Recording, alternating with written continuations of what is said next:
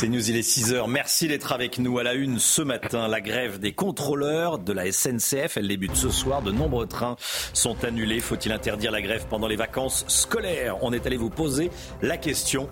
Gabriel Attal se montre sévère envers les grévistes et euh, Florian Tardif est avec nous pour en parler. La grève à la SNCF, elle a un coût. On va entrer dans le détail avec Eric de Ritmaten. A tout de suite, Eric. Benjamin Netanyahu menace de mener une opération d'ampleur sur Rafah, une puissante opération. Qu'est-ce que cela signifie? On est avec Harold Iman. A tout de suite, Harold. Un mort et une vingtaine de blessés dans une fusillade à Kansas City pendant le retour des vainqueurs du Super Bowl. C'est l'horreur absolue, bien sûr. Notre correspondante aux États-Unis, Elisabeth Guedel, en direct avec nous. A tout de suite, Elisabeth. Et puis les agriculteurs et la colère d'une éleveuse d'agneaux. On est allé la rencontrer. La grève des contrôleurs de la SNCF commence aujourd'hui à 20h. Vous avez peut-être déjà reçu un message d'annulation de votre train si vous prenez le, train. Seulement un TGV et Ouigo sur deux sera en circulation tout le week-end, Chana. Oui, ce sont les trains euh, complets qui ont été privilégiés, donc majoritairement des trains en direction euh, de la montagne. Et ce matin, on se demande est-ce qu'il faut interdire les grèves dans les transports pendant les vacances scolaires? Réponse dans ce reportage de Fabrice Elsner, Sarah Fenzari et Chloé Tarka. Si Noël a été sauvé in extremis, ce ne sera pas le cas des vacances d'hiver. Faudrait-il alors interdire les grèves à certaines périodes clés de l'année? Franchement, oui, c'est n'importe quoi. Et à part euh, foutre tout le monde euh, dans l'embarras, ça amène rien du tout euh, pour nous, les Français qui veulent voyager, être tranquilles avec les parents qui ont des enfants. Je pense que c'est compliqué d'interdire les grèves. C'est quand même des sujets qui sont importants, qui revendiquent. Par contre, c'est vrai que je ne pense pas que ce soit la bonne façon d'exprimer leurs revendications. Évidemment, ce serait une bonne chose et ça faciliterait le quotidien des personnes qui sont impactées par ces grèves. Moins radical qu'une interdiction de faire grève, certains politiques tentent depuis 30 ans de faire passer au Parlement une loi sur un service minimum dans les transports publics. On pourrait imaginer d'avoir quelques périodes dans l'année pendant lesquelles on imposerait euh, des règles de service minimum, euh, ce qui n'est pas le cas actuellement. Euh, mais si on le faisait, ça ne pourrait se faire qu'avec des contreparties importantes. Un système garantissant 50% de service minimum à certaines périodes de l'année qui existe déjà depuis 1990 chez nos voisins italiens. Hier, au Sénat, le groupe centriste a proposé un texte visant à encadrer le droit de grève dans les transports, basé sur ce modèle italien. Voilà, dans notre dernier sondage CSA pour CNews Europe 1 et le JDD, 52% des Français considèrent qu'il faudrait interdire la grève dans les transports en commun pendant les vacances scolaires. C'est trois points de plus qu'en novembre dernier. Florian Tardif, Gabriel Attal a dénoncé le fait que les Français soient utilisés contre leur gré pour peser dans des négociations salariales. On va être très très clair. Qu'a dit exactement Gabriel Attal sur la grève? Il a une position qui tranche. Hein il a eu une bonne formule, euh, disons-le. Euh, c'est un numéro d'équilibriste, hein, bien connu des, gouvernements. Euh, la grève, dire que c'est inacceptable d'utiliser la, population pour peser dans des négociations salariales, et vous êtes taxé euh, d'autoritariste et dire que c'est un droit est un droit seulement et vous apparaissez comme déconnecté euh, de la réalité de la population, de ces Français qui ont dû aujourd'hui donc euh, faire avec et qui devront faire avec tout le week-end. Et donc qu'a dit précisément Gabriel Attal La grève est un droit, mais travailler c'est aussi un devoir. Formule chère aux macronistes qui n'hésitent pas à le rappeler assez régulièrement. Emmanuel Macron avait d'ailleurs dit nous avons à l'égard de la France plus de devoirs que de droit. Alors certes, ces formules se veulent un brin provocatrices. Euh, Gabriel Attal le sait très bien, mais elles ont le mérite de rappeler euh, à ceux qui l'oublient assez facilement que oui, la vie, c'est aussi des devoirs. Merci, merci Florian. Voilà, vous flashez le QR code, vous donnez votre avis, vous enregistrez votre vidéo. Faut-il interdire les grèves pendant les vacances? Un policier agresse à l'arme blanche dans un commissariat de La Rochelle policier a, été agressé à l'arme blanche. Ça s'est passé mardi dernier, Chana. Hein. Un individu lui a asséné euh, un coup de couteau qui a euh, tailladé le verre de ses lunettes. Le policier a été euh, plaqué au sol avant de demander de l'aide. Sept agents et un civil sont venus à son secours et ont maîtrisé l'agresseur avec un taser. Le procureur de la République de La Rochelle a donné une conférence de presse hier. L'utilisation de la personne mise en cause ne sont donc à ce stade pas encore connues. Il semble néanmoins qu'aucun dessin terroriste ne soit à l'œuvre et le parquet national antiterroriste, averti de la présente procédure, ne s'est pas saisi du dossier en concertation avec le parquet de La Rochelle. L'individu n'est en effet pas connu des services de renseignement pour une quelconque appartenance à une mouvance radicale. Aucun écrit de revendication n'a été découvert. On vous parlait hier de cette école marseillaise victime de jets de projectiles. Notre correspondante à Marseille, Stéphanie Rouquier, a été alertée par des parents d'élèves de la drogue en comprimé a également été jetée dans la cour de récréation. Oui, de la drogue en comprimé, ça c'est de la drogue. Oui, vous le voyez sur cette image, c'est un enfant qui a ramassé euh, ces médicaments que vous voyez et les a euh, ramenés chez lui. Et dans ces cas-là, la pergola en bois installée par la municipalité qu'on vous montrait hier n'y change rien. Hmm. Ce drame aux États-Unis cette nuit pendant la parade du Super Bowl à Kansas City dans le Missouri, une fusillade a fait au moins un mort et 21 blessés dont 9 enfants. Des dizaines de milliers de personnes étaient rassemblées pour célébrer la victoire des Chiefs dimanche dernier. On rejoint tout de suite notre correspondante à New York, Elisabeth Guedel. Elisabeth, bonjour. Des suspects ont déjà été interpellés. Hein. Oui, vous savez, c'est le choc ici aux États-Unis. Hein. une journée qui devait être inoubliable de célébration s'est transformée donc en tragédie nationale. C'est près d'un million de personnes qui étaient rassemblées dans Kansas City pour voir effectivement passer la parade de leur champion quand des coups de feu, de multiples coups de feu ont éclaté et le bilan est très lourd. Vous l'avez dit, Romain. Un mort, plus exactement une femme est morte et 21 autres personnes blessées par balles, dont au moins 9 enfants âgés de 6 à 15 ans plusieurs autres personnes également euh, blessées euh, dans la panique générale. Alors effectivement, trois personnes ont été euh, arrêtées, dont deux étaient armées et ont été désignées comme des suspects par la police. Mais on ne sait toujours pas pourquoi cette fusillade a éclaté, si la foule était visée ou si c'était un échange de coups de feu entre les personnes. Évidemment, la police est en train d'entendre tous les témoignages des, personnes qui étaient présentes, visionner les vidéos prises pendant cet événement avec les smartphones. Joe Biden, le président américain exprimé son soutien aux familles des victimes et appelé une nouvelle fois le, Congrès à agir pour mieux contrôler euh, les armes à feu. Peu de chances que cet appel soit entendu, surtout en période électorale. En tout cas, c'est la 48e fusillade de masse depuis le début de l'année aux États-Unis. Elisabeth. En 2021, environ 49 000 morts par arme à feu. Hein. C'est un record. Cela comprend à la fois les fusillades et les, et les suicides. 49 000 morts en 2021. En 2020, c'était 42 000 et c'était déjà un, c'était déjà un record. Le salon de l'agriculture, c'est euh, dans un peu plus d'une semaine. Cette année, le contexte est particulier en pleine crise agricole. Hein. Et parmi les professions qui souffrent particulièrement, il y a euh, les éleveurs d'agneaux. Entre le lobby euh, anti-viande et le prix de l'agneau payé beaucoup trop bas, ces agriculteurs sont en grande difficulté. Reportage chez une productrice de Dordogne avec Jérôme Rampenou et Antoine Estève. Magali Chevalier est fière de nous montrer ses futures mamans des jeunes brebis qui donneront naissance à des agneaux dans sa ferme de Dordogne. Ici, la crise agricole, elle se vit au quotidien, avec l'augmentation des matières premières et des coûts de production. L'élevage subit aussi la baisse régulière de la consommation de viande. Je pense que c'est la rupture entre le monde rural et le monde urbain qui fait qu'aujourd'hui, euh, on compare souvent les animaux à l'être humain et du coup, euh, manger. Si on pouvait manger de la viande sans tuer les animaux, je pense que ça se passerait différemment. Mais sauf que c'est pas comme ça que ça se passe dans la vraie vie, quoi. Cette éleveuse d'agneaux en label rouge se sent attaquée en permanence par les écologistes les plus radicaux. On fait attention au bien-être animal, à l'environnement, euh, on n'abuse pas sur les antibiotiques. Euh, je ne comprends pas ces gens qui, qui montrent du doigt l'élevage, mais qui prennent de fausses images et qui viennent les coller à la France, alors que les images que eux ils montrent, c'est pas du tout ce qui est produit en France. Quoi. La filière ovine souffre aussi de la mainmise de la grande distribution sur ce marché. Les intermédiaires font les plus gros bénéfices. La viande d'agneau est vendue 8 euros le kilo par le producteur à la ferme et se retrouve à plus de 30 euros le kilo sur les étals. Voilà, on suit évidemment la vie des agriculteurs, la, colère et les difficultés des, agriculteurs sur, euh, sur CNews, bien sûr. Tiens, le PSG sort vainqueur de son duel face à la Real Sociedad en Ligue des Champions. C'était au, au Parc des Princes. Ils ont eu peur, les Parisiens. Ça s'est bien terminé. Score final de but à zéro. Non sans mal. Hein. Oui, après une première période compliquée, Kylian Mbappé et Bradley Barcola ont finalement sauvé leur équipe en marquant respectivement à la 58e et à la 70e minute. Pour se qualifier en quart de finale, les Parisiens devront assurer pendant le match retour. Ça sera le 5 mars prochain. En attendant, on écoute Kylian Mbappé. En première mi-temps, on avait des difficultés à sortir du pressing Je pense qu'on aurait pu mettre un peu plus de personnalité. Je pense qu'on aurait pu faire un peu mieux, mais, mais voilà, ça fait partie de, de l'apprentissage de cette équipe. On l'a pas payé cher.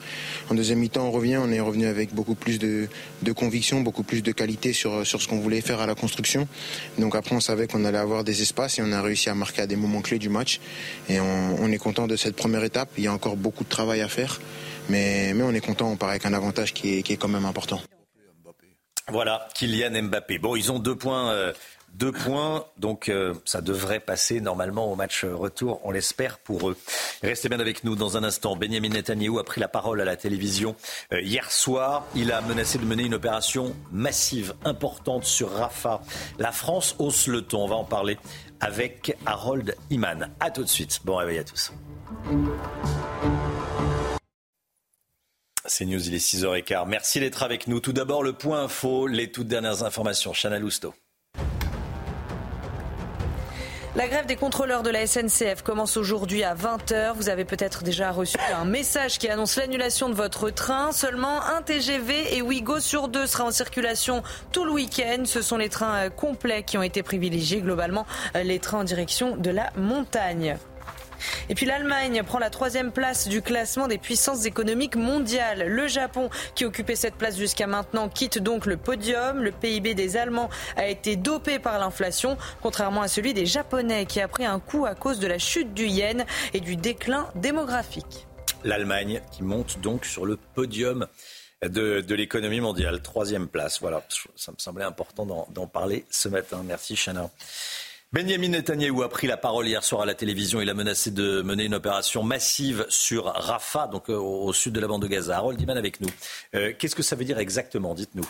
Alors, euh, Benjamin Netanyahu voudrait détruire entièrement les derniers bataillons, il y en a trois ou quatre qui restent, du Hamas dans la bande de Gaza. Alors, c'est à Rafah qu'il se trouve dans cette bande de Gaza, c'est tout à fait au sud, et c'est là aussi que se trouve le chef opérationnel du Hamas, Yahya Sinwar, qui a conçu l'attaque terroriste du 7 octobre. Il faut absolument que cet homme-là soit éliminé selon le gouvernement euh, israélien. Alors bien sûr, le Premier ministre n'a pas donné de détails, mais il a juste dit que ce serait massif. On s'attendait peut-être à moins massif. Et son ministre de la Défense a dit qu'il serait un peu plus chirurgicaux désormais. Mais on ne voit pas vraiment cette diminution de la force de frappe. Et Benjamin Netanyahou ne compte pas modifier ses plans. C'est la capture ou l'élimination des derniers éléments du Hamas. Il ne veut pas négocier avec eux. En fait, le Hamas rejette toutes les conditions de trêve qu'on lui présente. Et c'est tellement grave que le président de l'autorité palestinienne, Mahmoud Abbas, on se souvient de lui, il a demandé au Hamas d'accepter ces conditions pour sauver des vies palestiniennes. Alors, Harold, euh, la communauté internationale se montre de plus en plus critique vis-à-vis de la politique d'Israël, et notamment Emmanuel Macron, le président français, qui a eu un, échange téléphonique avec Benjamin Netanyahou.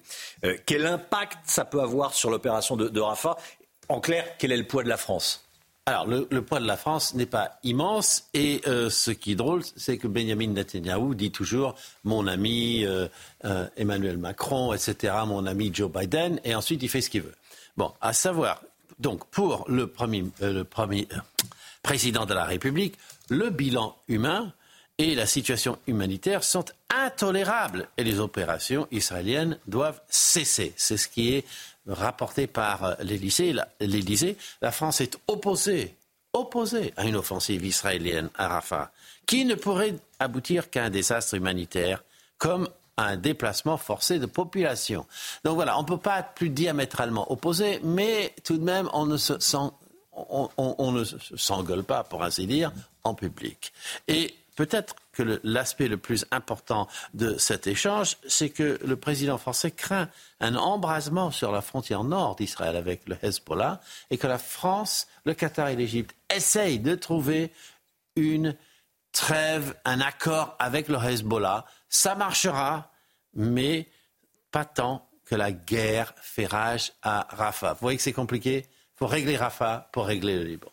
Merci beaucoup Harold. Harold Iman avec nous euh, ce matin. Restez bien sur CNews. On parle beaucoup de la grève à la SNCF. Forcément, elle vous choque. Vous êtes nombreux à être choqués par cette grève. Je vous pose cette question. Est-ce qu'il faut interdire les grèves pendant les vacances scolaires? C'est un vrai débat. Euh, ça serait une restriction du droit de grève, mais avec ça, euh, euh certains pensent que les grèves pendant les vacances scolaires, les grèves pendant les grands chassés-croisés, c'est un dévoiement du, droit de grève. C'est-à-dire on, profite de son pouvoir pour embêter tous les, tous les Français. Voilà. Bon, est-ce que c'est vraiment un mouvement social? Est-ce que c'est bon il y a plein de choses à penser. Vous flashez le QR code et vous enregistrez votre message. Dans un instant, l'économie. Tiens, la grève à la SNCF, combien ça va nous coûter? On en parle avec Eric de Maten. A tout de suite. La grève à la SNCF, combien ça va encore nous coûter? On en parle tout de suite. Votre programme avec Domexpo. 4 villages en Ile-de-France, 50 maisons à visiter pour découvrir la vôtre. Plus d'infos sur domexpo.fr. Retrouvez votre programme avec Gum, numéro 1 du brossage entre les dents. Deux syndicats ont finalement décidé de maintenir le préavis de grève pour le week-end de départ et de retour en vacances. Grève qui débute ce soir, hein, Eric de Maten. Hein. Sudrail et la CGT. Mouvement qualifié de grève des enfants gâtés. Eric, on sait combien ça va coûter encore ce caprice donc euh, Cher, très cher, mmh. euh, je vous le dis. Alors bien sûr, c'est le contribuable qui passera à la caisse, hein, puisque la SNCF euh, a beau être une société anonyme, cela ne change rien. C'est toujours l'État qui est derrière et qui allonge la monnaie chaque fois qu'il y a un problème. Alors faisons les comptes. Avec cette grève, c'est un train sur deux qui sera supprimé. La SNCF parle de 300 000 voyageurs concernés. Et premier coup dur pour la SNCF, il faudra rembourser intégralement euh, les billets et puis offrir en plus 50% de remise à tous ceux qui seront pénalisés, qui achèteront un nouveau billet ultérieurement. Je donne un chiffre, Romain. La dernière grève avait coûté 20 millions d'euros par jour à la SNCF et je ne parle même pas des grands mouvements euh, de 2023 avec la réforme des retraites. Là, ça avait coûté 500 millions d'euros. Qui paye? Eh bien, écoutez, c'est l'État hein, qui détient toujours la SNCF.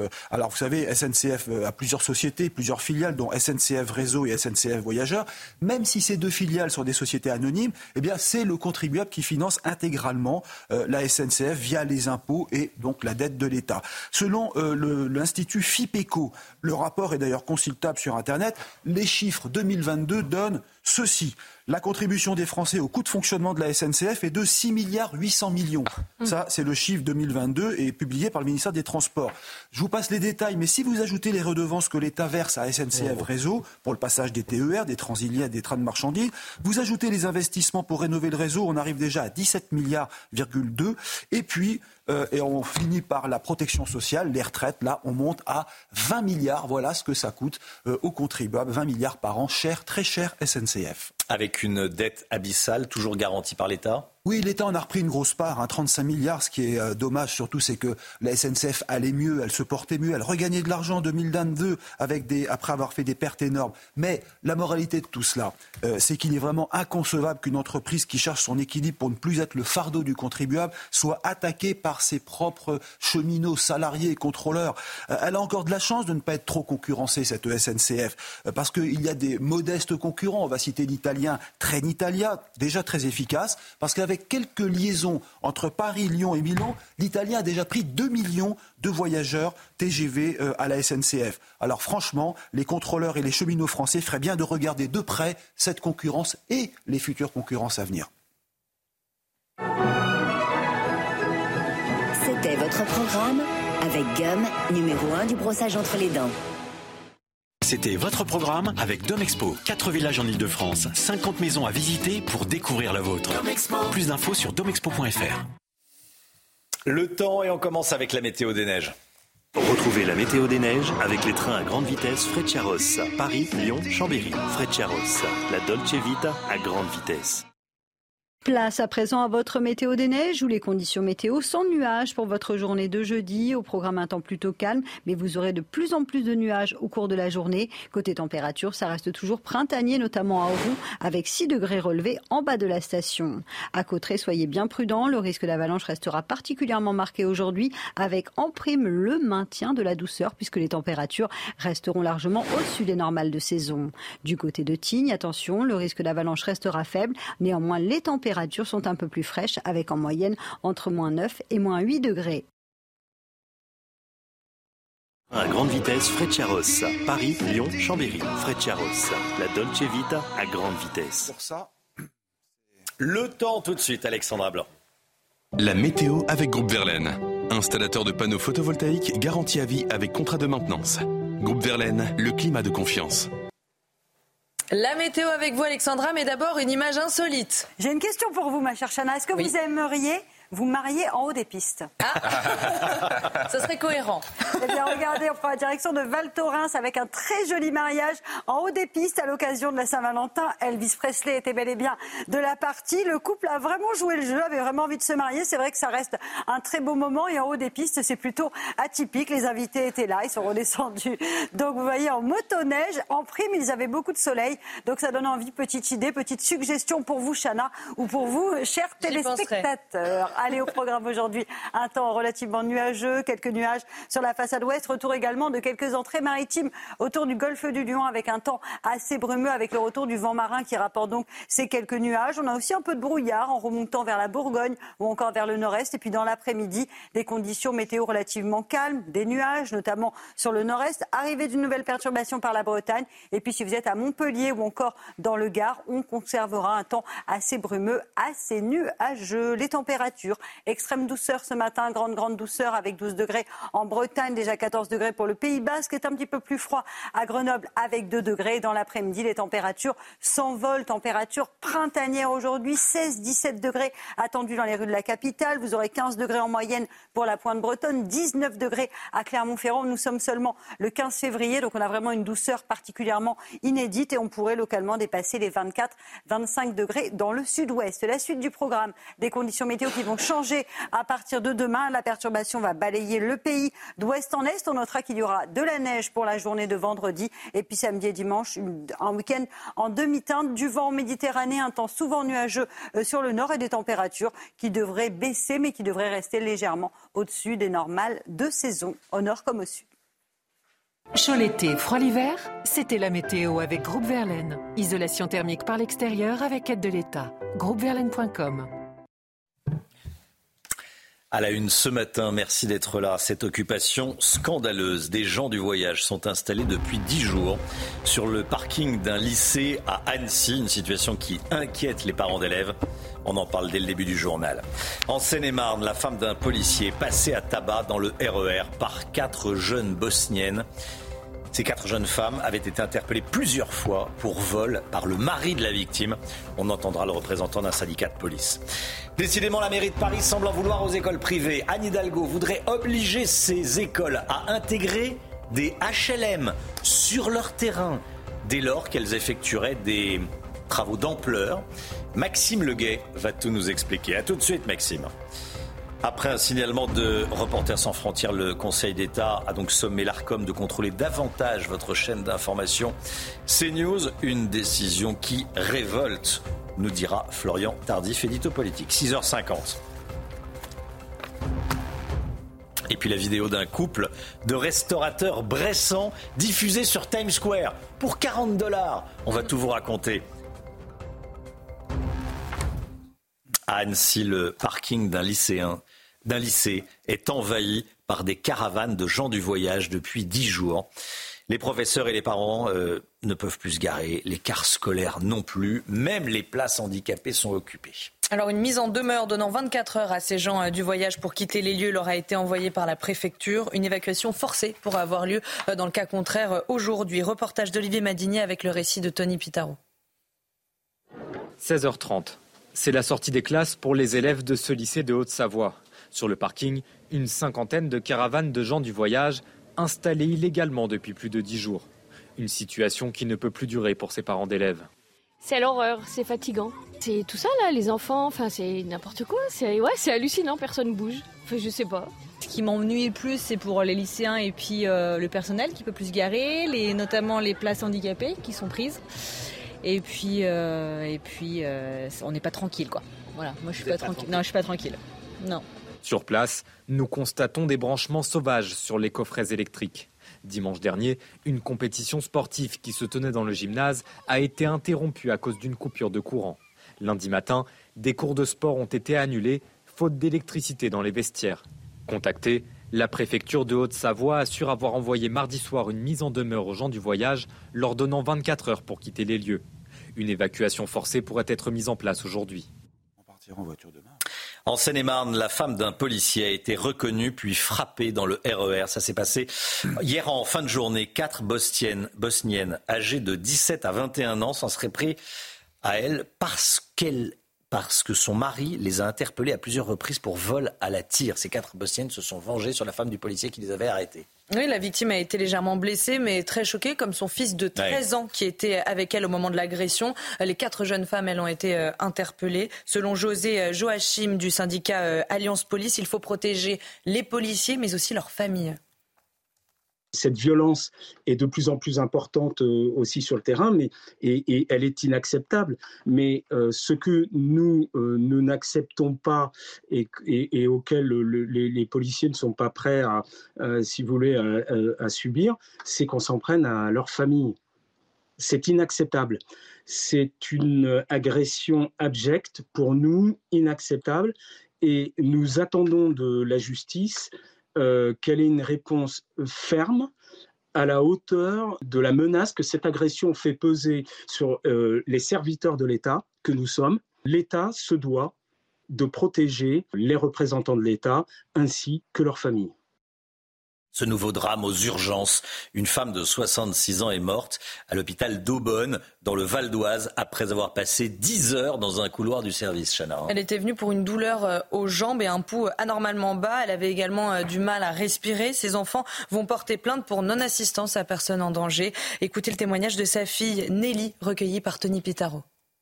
C'était une horreur, quoi. Les gens parquaient comme des, comme des bêtes, en fait. Il y avait une personne à côté, elle était là depuis midi. Euh, moi, je suis partie à 4 heures du matin. Je suis revenue à 10 heures. Mon frère était déjà revenu à 9 heures. Et il était toujours à la même place. Moi, je suis arrivée, il y avait juste une infirmière qui lui prenait sa tension. Voilà, à 10 heures. Ensuite, elle m'a dit, vous pouvez aller attendre dans la salle d'attente. On va emmener votre maman voir le médecin à 10h24. Et à 11h40, on m'a annoncé qu'elle était décédée. J'en veux au personnel soignant parce que, à mon avis, il n'y avait personne cette nuit. Il n'y avait personne. On n'a vu personne. Il n'y avait personne, l'hôpital. L'organisation, je ne sais pas ce qui s'est passé, mais il n'y avait absolument personne dans l'hôpital. On les dérangeait constamment quand on demandait quelque chose. Ma mère, elle souffrait, elle avait mal dans le ventre, on a demandé un cachet. Elle a eu un tramadol en une nuit. Ce que les médecins nous ont dit le lendemain, donc on leur a posé la question, comment ça se fait que vous l'avez laissé comme ça à l'abandon? La seule réponse qu'on a eue, on était débordés. Voilà, la seule chose. Voilà, Nelly Deruel qui va témoigner. Elle sera en direct avec nous à, 8h30. Vladimir Poutine semble préférer Joe Biden à Donald Trump, le président russe qui sera euh, très probablement réélu en avril prochain. Premier tour euh, à la mi-mars pour la présidentielle en, Russie. Donc euh, Vladimir Poutine a déclaré qu'il trouvait Joe Biden plus prévisible que Donald Trump. En revanche, il assure que la Russie est prête à travailler avec le président des États-Unis, quel qu'il soit. Écoutez. Biden, il est plus expérimenté, plus prévisible. C'est un homme politique de la vieille école. Mais nous travaillerons avec n'importe quel dirigeant en qui le peuple américain a confiance. Voilà, Joe Biden serait plus prévisible que, euh, que Donald Trump. Ce reportage exclusif à présent. CNews a pu visiter pour la première fois la base militaire israélienne de Nahal Oz, dévastée par le Hamas le 7 octobre dernier. Et ce jour-là, plusieurs centaines de terroristes se sont euh, introduits là-bas. 66 militaires ont perdu la vie, 7 ont été enlevés. Reportage exclusif CNews signé Régine Delfour, notre envoyée spéciale en Israël. Quatre mois après les attaques du 7 octobre, l'odeur reste prégnante. Des combats d'une violence extrême ont eu lieu sur cette base militaire de Naral Rose, au nord-est de la bande de Gaza. Entre 300 et 350 euh, terroristes du Hamas qui sont rentrés dans la base, qui sont rentrés de partout. Ils savaient exactement comment entrer. Bien sûr, ils sont rentrés avec des, jeeps, ils sont rentrés à moto. Ils ont commencé à attaquer les jeunes soldats qui venaient de se réveiller, qui n'étaient pas prêts, qui avaient pratiquement pas tellement de, d'armes pour se défendre. Des soldats sont chargés de surveiller les mouvements sur la bande de Gaza. On les appelle les observatrices. Non armées, elles décident de s'enfermer dans le centre des opérations, persuadées d'être en sécurité.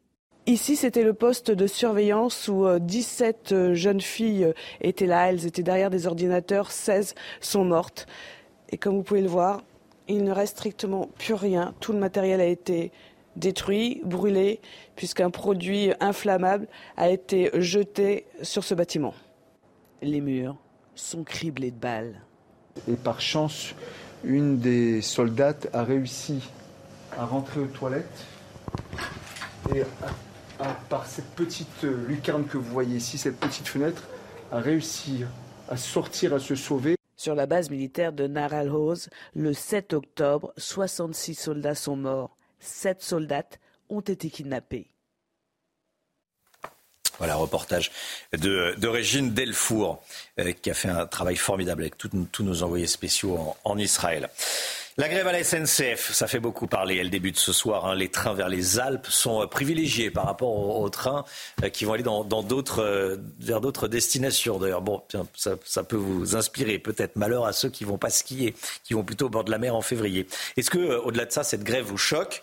Est-ce qu'il faut interdire les grèves pendant les vacances? Vous flashez le QR code et vous répondez, si vous le souhaitez, bien sûr.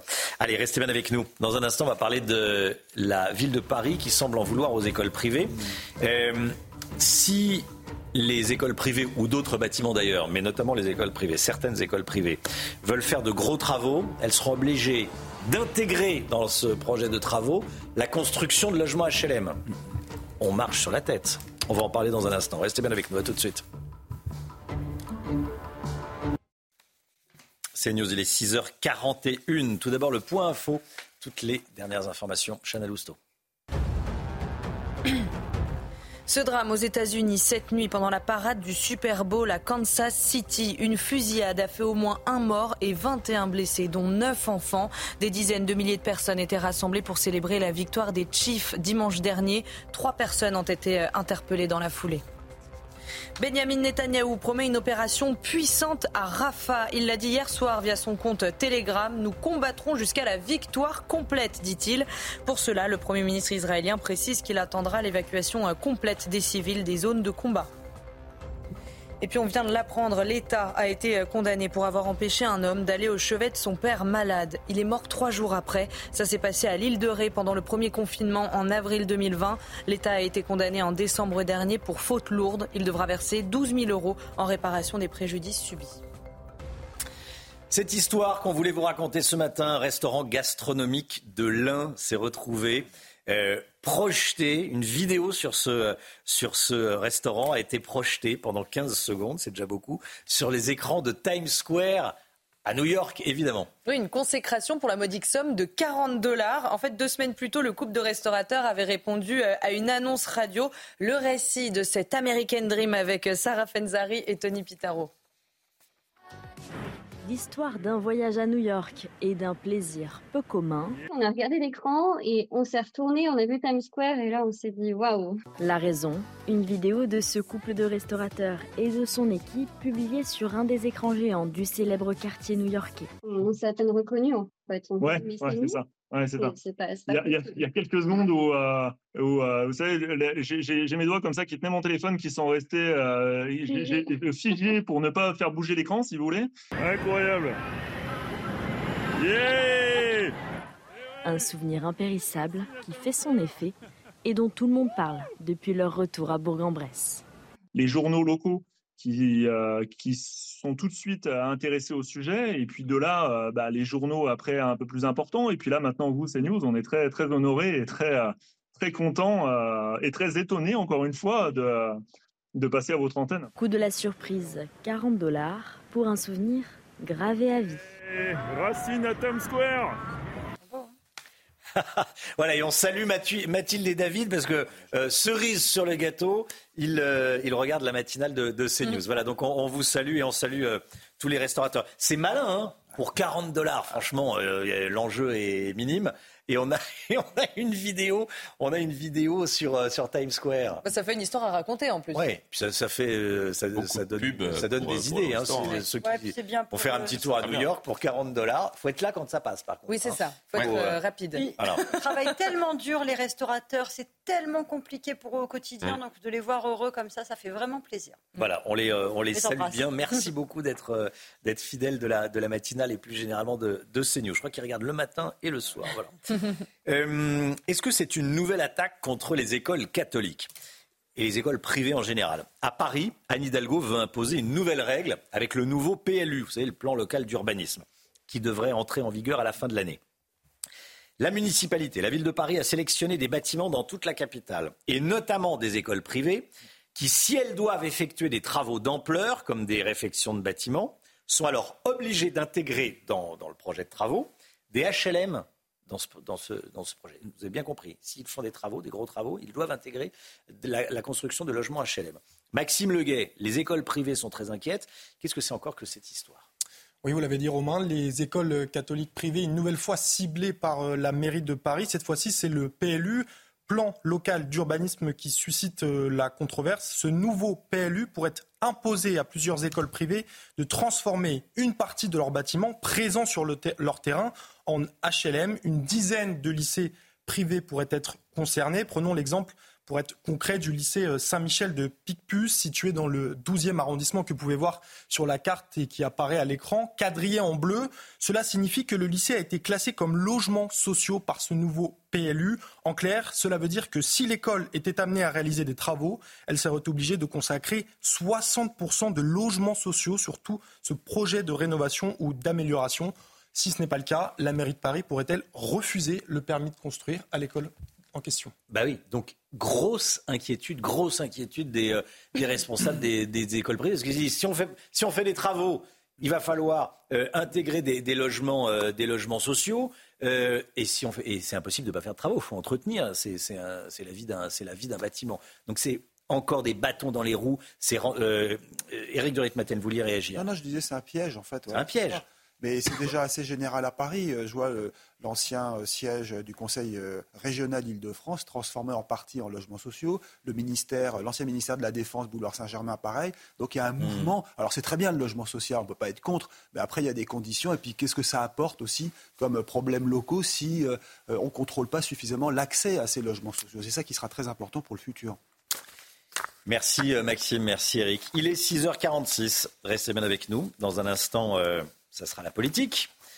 La politique avec vous, Florian Tardif. On va revenir sur euh, le Conseil d'État, la tentation autoritaire. Le Conseil d'État, vous savez, qui a pris cette décision qui demande de, mieux, de plus contrôler ces news. Bon, énormément de réactions, euh, bien sûr. À tout de suite. 7h10, la politique avec vous, Florian Tardif, le Conseil d'État, donc euh, sommet l'ARCOM, le régulateur des médias, de mieux contrôler, de plus contrôler la pluralité des opinions et de contrôler CNews. Voilà, contrôler les médias, ça fait toujours peur, euh, parce qu'on touche à la liberté d'expression, à la liberté de la presse. Euh, Florian, depuis hier, cette décision divise profondément la classe politique. Oui, Romain, et la décision la plus commentée est celle-ci que les chroniqueurs et les animateurs soient catalogués euh, par courant de pensée, suivant la logique actuelle euh, de comptabilisation des temps de parole euh, des intervenants politiques et des invités politiques que CNews suit scrupuleusement. Alors, je précise que cette décision s'appliquera normalement à l'ensemble des médias régulés par l'ARCOM. C'est ce qu'on nous assure, soit, mais comment parvenir, Romain, à comptabiliser le temps de parole des intervenants, sinon en mettant en place un fichier des opinions politiques présumé, donc, des intervenants. On en est là, à un fichage des journalistes dans notre pays. Je ne l'espère pas, car ce serait nous ramener à ce qui a pu être la règle durant les pires heures de notre histoire. Et pourtant, Reporters sans frontières devrait être le premier reposant de ces pratiques. Oui, c'est ici qu'on voyage presque en absurdie. Pourquoi? Premièrement, et cela RSF devrait le savoir par expérience, la première cause d'atteinte à la liberté de la presse est la contrainte exercée par qui, Romain? Eh bien, par les États eux-mêmes. Or là, cette décision de justice est le fruit d'une demande de Reporters sans frontières à la plus haute juridiction euh, de notre pays d'accentuer la pression sur l'ARCOM qui régule les médias en France d'accentuer la pression sur CNews. Bref, il demande à l'État d'accentuer la pression sur une rédaction et par ricochet sur les rédactions de l'ensemble du pays. Nous aurions préféré, par exemple, que RSF soit à nos côtés lorsque des journalistes, aussi talentueux soient-ils, acceptent de céder parfois à la pression de personnalités politiques, notamment durant des campagnes présidentielles. J'en ai fait état hier. Nous aurions préféré, par exemple, que RSF soit à nos côtés lorsque des journalistes sont bousculés, insultés lors de manifestations en France, etc. etc. C'est une dérive dangereuse oui, cela est très dangereux, même selon moi, car cette décision permet de créer un embryon de commission de censure. Imaginons que demain, un personnage autoritaire arrive à la tête de l'État, il aura sous la main, eh bien écoutez, un outil précieux pour bâillonner la presse, et je vous fais le pari qu'à ce moment-là, les mêmes personnes qui se réjouissent aujourd'hui de cette décision du Conseil d'État seront les premiers à protester demain, et à juste titre, contre cette police de la, de la pensée. Mais Romain, il sera trop tard. Merci Florian. Je vous invite à lire la tribune de Bruno Retailleau. Regardez, dans le, Figaro ce matin, le patron des sénateurs Les Républicains qui s'attaque donc à la décision du, Conseil d'État. Euh, voilà ce qu'il écrit, notamment. Hein. cette décision ne doit visiblement rien au hasard. D'abord parce qu'elle intervient auprès de l'ancienne, euh, ministre. Euh, alors attendez, non. D'abord parce qu'elle intervient après que l'ancienne ministre de la Culture a évoqué par deux fois la possibilité de ne pas renouveler la fréquence de CNews. Euh, ça c'était pour Rima Abdul Malak, euh, comment dès lors ne pas s'interroger sur l'existence d'une offensive coordonnée contre cette chaîne alors même qu'elle bat des records d'audience? Donc euh, Bruno Retailleau pose la question, est-ce qu'il n'y a pas une, offensive coordonnée? Ensuite, deuxième raison, ensuite parce que cette décision du Conseil d'État s'inscrit dans un mouvement plus large visant à engrillager les expressions, engrillager les expressions. L'expression de Bruno Retailleau est extrêmement forte. Et puis, il faut être aveugle, dit-il, pour ne pas voir qu'aujourd'hui, de nombreuses institutions donnent le sentiment aux Français d'agir non pas avec eux, mais contre eux, contre leur choix et même contre leur droit d'exprimer librement leurs opinions. Euh, voilà ce que dit euh, Bruno Retailleau. C'est extrêmement fort. C'est à lire ce matin dans le Figaro. Pardonnez-moi pour, euh, et pardonnez-nous pour toutes les fautes d'orthographe que vous avez vues à l'écran. 8h10, euh, Georges Bensoussan, l'historien Georges Bensoussan, sera l'invité de la grande interview de Sonia Mabrouk sur CNews et sur Europe 1. Tout de suite, c'est le temps. Alexandra Blanc. La météo avec Groupe Verlaine. Installateur de panneaux photovoltaïques garantie à vie avec contrat de maintenance. Groupe Verlaine, le climat de confiance. Alexandra, plus de 24 degrés dans le sud aujourd'hui. Euh, oui, en effet, des températures qui s'annoncent estivales, hein, notamment euh, dans le sud-ouest, avec des températures en moyenne 8 à 10 degrés au-dessus des normales de saison. La douceur était déjà au rendez-vous hier avec localement 24 degrés relevés dans les Pyrénées-Orientales. On a eu 22 degrés à Biarritz, 21 degrés à Bordeaux ou encore 20 degrés à Nîmes. Grande douceur également sur le nord avec localement 16 degrés à Paris. On devrait sensiblement avoir le même type de température aujourd'hui, voire même un peu plus au sud, un peu plus au-dessus, pardon. Ce sont donc des températures qui restent et qui restent aujourd'hui largement au-dessus des normales de saison. Alors côté ciel, le temps reste calme. On a un temps assez nuageux sur la façade atlantique. Petite nouveauté ce matin, c'est les retours des entrées maritimes autour du golfe du Lion. On a un vent marin qui se met en place et donc conséquence, ce vent marin, ce vent d'autant rapporte les nuages venus de la mer Méditerranée. Donc si vous êtes à Nîmes ou encore à Montpellier, le temps va rester brumeux. Attention également brouillard localement assez dense entre le Val de Saône et le plateau de Langres. Si vous êtes sur le nord, attention, le temps restera assez nuageux avec localement quelques averses aujourd'hui. Dans l'après-midi, très peu d'évolution, même type de configuration. Les nuages resteront nombreux autour du golfe du Lion avec toujours un temps assez brumeux. Le vent se maintiendra également avec des rafales de l'ordre de 70 à 80 km par heure. 80 km par heure de vent également en direction des Pyrénées. C'est ce vent chaud hein, qui remonte des Pyrénées et qui, par effet de fun, a tendance à faire gonfler les températures, à faire vraiment remonter les températures dans le sud-ouest. Attention également, un pic de pollution aux particules fines est prévu euh, dans le sud-ouest. Donc pic de pollution aujourd'hui en allant euh, vers le Pays Basque ou encore vers la Gironde. Les températures déjà extrêmement douces, 10 degrés à Paris, 11 à 12 degrés euh, sur les régions du nord-ouest. Et ces températures qui devraient s'envoler cet après-midi. Regardez, ce sont des températures dignes d'un mois d'avril, voire même d'un mois de juin dans le sud-ouest avec 24 degrés à Biarritz. Vous aurez 14 degrés à Dijon, 18, 19 degrés sur le centre, notamment entre Orléans et Clermont-Ferrand. Nous serons là en moyenne 8 degrés au-dessus des normales de saison. Vous aurez 16 degrés à Paris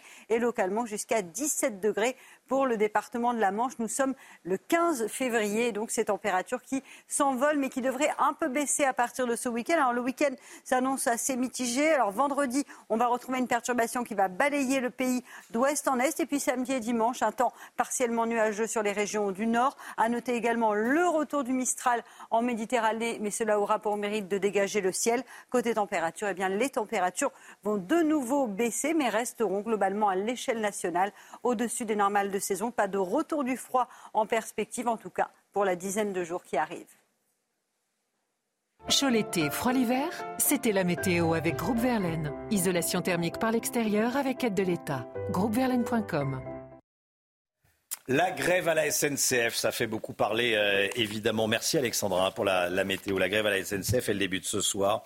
La question que je vous pose ce matin, vous savez, tous les matins, il y a une question dans la matinale de CNews. La question que je vous pose ce matin a, trait à la, grève à la SNCF. Comme hier, hein, est-ce qu'il faut interdire les grèves pendant les vacances? La question se pose. C'est une véritable question. Il y a même des, euh, élus hein, centristes qui, euh, le, qui, demandent. Est-ce qu'il faut interdire les grèves euh, pendant les vacances? Vous flashez ce QR code, vous enregistrez votre, votre vidéo et vous passez à l'antenne. Ça sera à 7h30 et à 8h30. C'est important de, prendre la parole. Tiens, autour de la table, euh, qu'est-ce que vous en pensez? Faut interdire les grèves pendant les vacances ou pas? Éric de Ritmaten, notre monsieur économie. Je pense que l'usage du droit de grève est euh, abusif, c'est tout. Euh, après, on peut faire de la grève d'une autre manière. J'entendais hier les contrôleurs, ils auraient pu faire la grève de, par exemple, du contrôle des billets. Ça aurait été très bien, ça aurait été très populaire. Voilà une forme de grève. Pourquoi tout de suite bloquer la France, arrêter de travailler? Ça, ça pénalise tout le monde, ça pénalise les enfants et ça laisse un risque supplémentaire sur les routes parce que les Français vont être obligés de prendre la voiture pour circuler. Je crois qu'il y a une décision euh, administrative ou de justice à ce sujet, parce qu'ils voulaient faire ça. Ben oui. Et peut-être c'est interdit. C'est faire grève et en même temps euh, s'attirer les bonnes grâces de la population. Donc, euh... 6h59. Merci d'être avec nous. Merci d'avoir choisi CNews après la grève des contrôleurs de la SNCF. Euh, avec cette grève, de nombreux trains sont annulés. Faut-il interdire la grève pendant les vacances? On est allé vous poser la question. Gabriel Attal se montre sévère avec les grévistes. D'ailleurs, Florian Tardif est avec nous pour en parler. Il a pris à nouveau la parole hier soir. Vous allez tout nous dire dans un instant. Et puis on est avec Michel Kidor, vice-président de la Fédération nationale des associations d'usagers des transports. Merci d'être là. Bonjour. Et bonjour et à tout de suite. La grève qui a un coût, hein, ça a un coût la grève. Éric de Ritmaten va tout nous dire. À tout de suite Éric. Les Français plébiscitent de plus en plus les ventes directes de produits agricoles depuis la crise qui touche le monde paysan. Une manière de soutenir ceux qui nous nourrissent et qui peinent souvent à joindre les deux bouts. Reportage CNews. Et puis Benjamin Netanyahu menace de mener une opération d'ampleur sur Rafah. Qu'est-ce que cela signifie?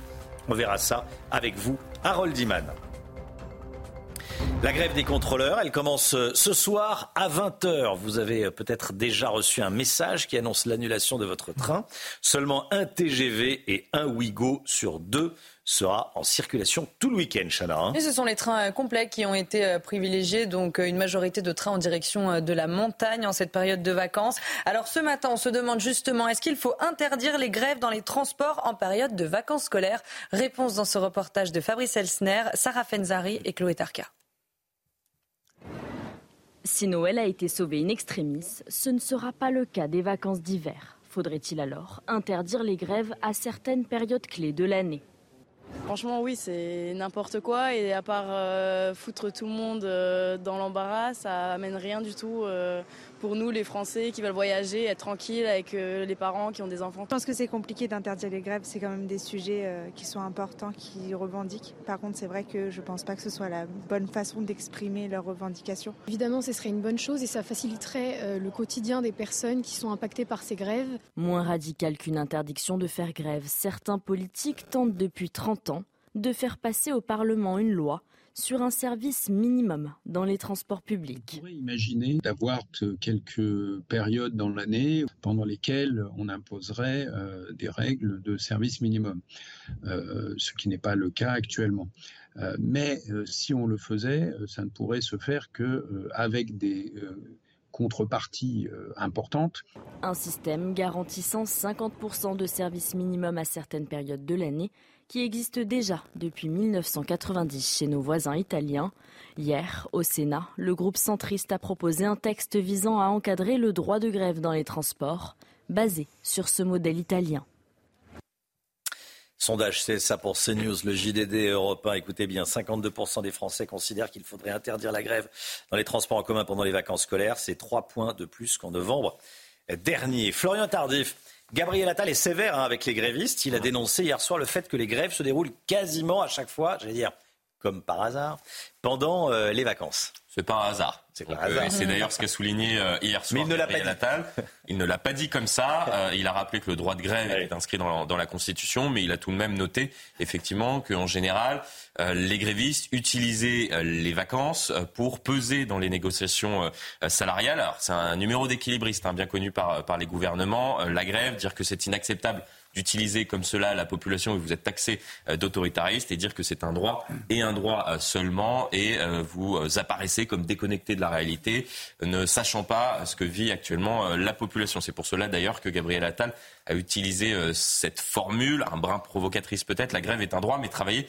est également un devoir, rappelant à ceux qui l'oublient assez facilement que oui, dans la vie, il y a également des devoirs. Merci Florian. Euh, je me tourne vers vous, Eric de Ritmaten. La grève, ça a un coût. Combien ça coûte la grève? Ça, va, nous coûter de l'argent là. Hein alors les chiffres, on les a de 2022. Euh, une journée de grève, euh, c'était 20 millions d'euros par jour lors de la grève de 2022. Et si on regarde le coût de la grève euh, générale, hein, qui avait été très forte durant la réforme des retraites, là on était monté à 500 millions d'euros. En fait, le problème, c'est que la SNCF perd non seulement euh, des billets, elle est obligée donc de les rembourser, mais elle ajoute souvent une réduction. Il y a eu 200% lors des grèves précédentes, là ce sera 50% qui seront euh, offerts à ceux qui prendront un billet parce qu'ils n'ont pas pu prendre le train euh, cette fois. Donc effectivement, un coût très cher qui, rappelons-le, est supporté par les contribuables parce qu'on croit toujours que la SNCF est devenue une société anonyme, privée, entre guillemets. Non, c'est toujours l'État qui est derrière. Et s'il y a un trou financier, c'est le contribuable qui paye finalement. Merci beaucoup Eric. Depuis la crise agricole, les magasins de vente directe d'aliments connaissent un vrai succès, un véritable succès. Par solidarité avec les agriculteurs, certains consommateurs boycotte même la grande distribution, Chana. Alors, direction la ferme de Basile et Audrey à Fos, dans le Val d'Oise, on a pu rencontrer les adeptes du manger local. Reportage d'Olivier Gangloff et Chloé Tarka. Audrey et Basile ont ouvert leur magasin il y a deux ans et demi, dans lequel ils vendent leur propre production de fruits et légumes. Leur défi, ne pas se faire manger par les géants de la grande distribution.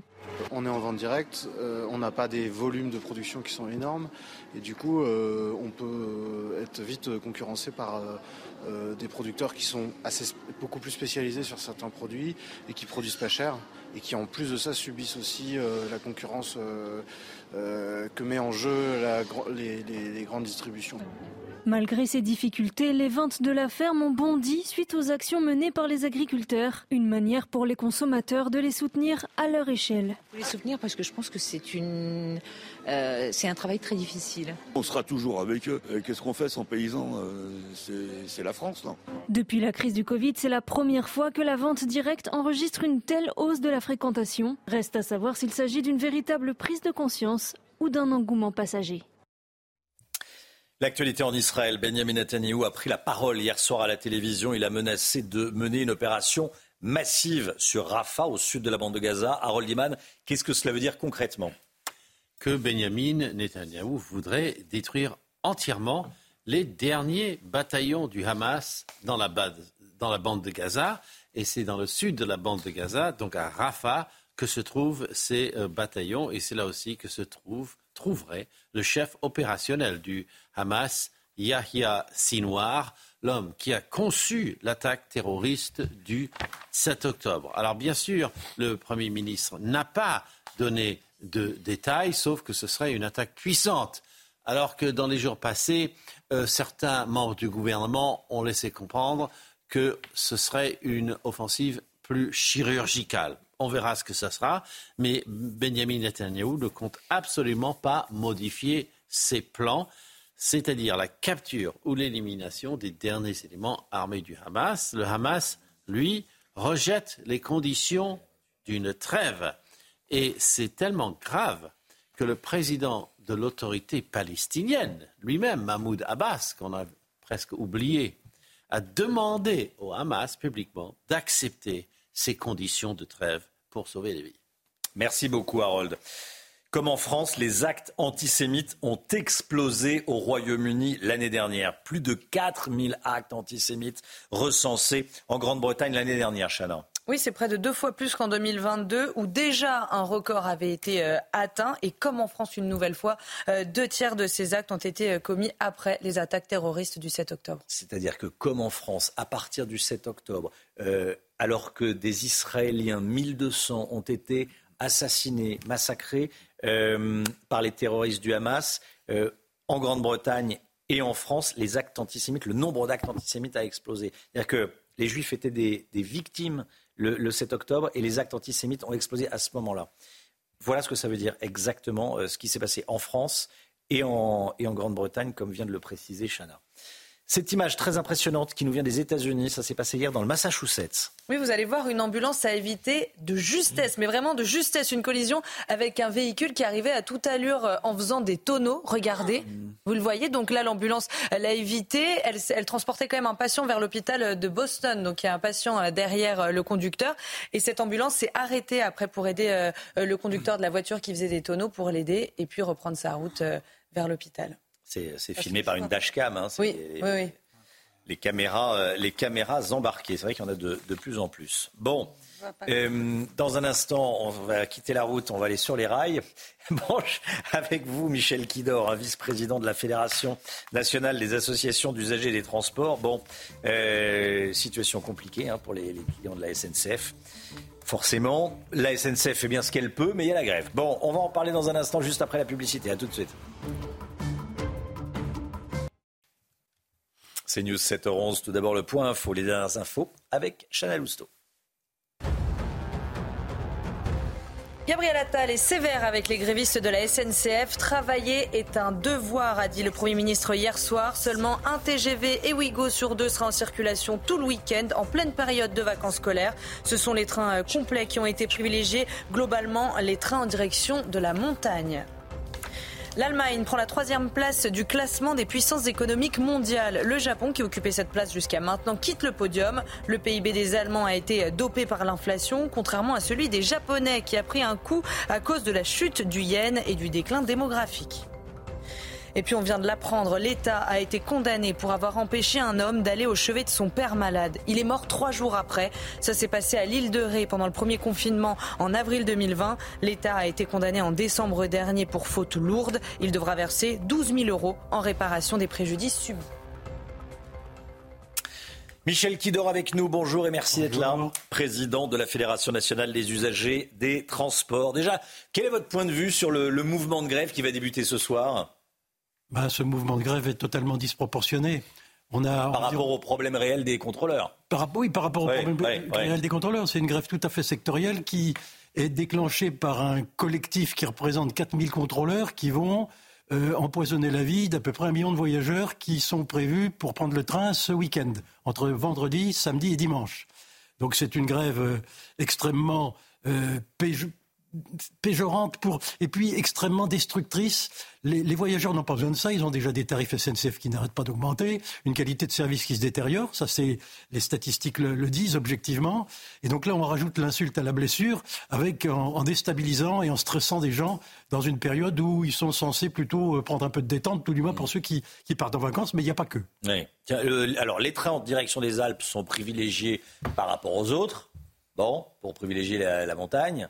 Oui, la SNCF a forcé, c'est une logique, euh, de, c'est une logique de clientèle. Elle a forcé là où la demande est forte. Oui, bien sûr. C'est vrai, les, les, skieurs, c'est peut-être 10% de la population, mais c'est 20% de sa clientèle avec les mouvements d'hiver qui se passent.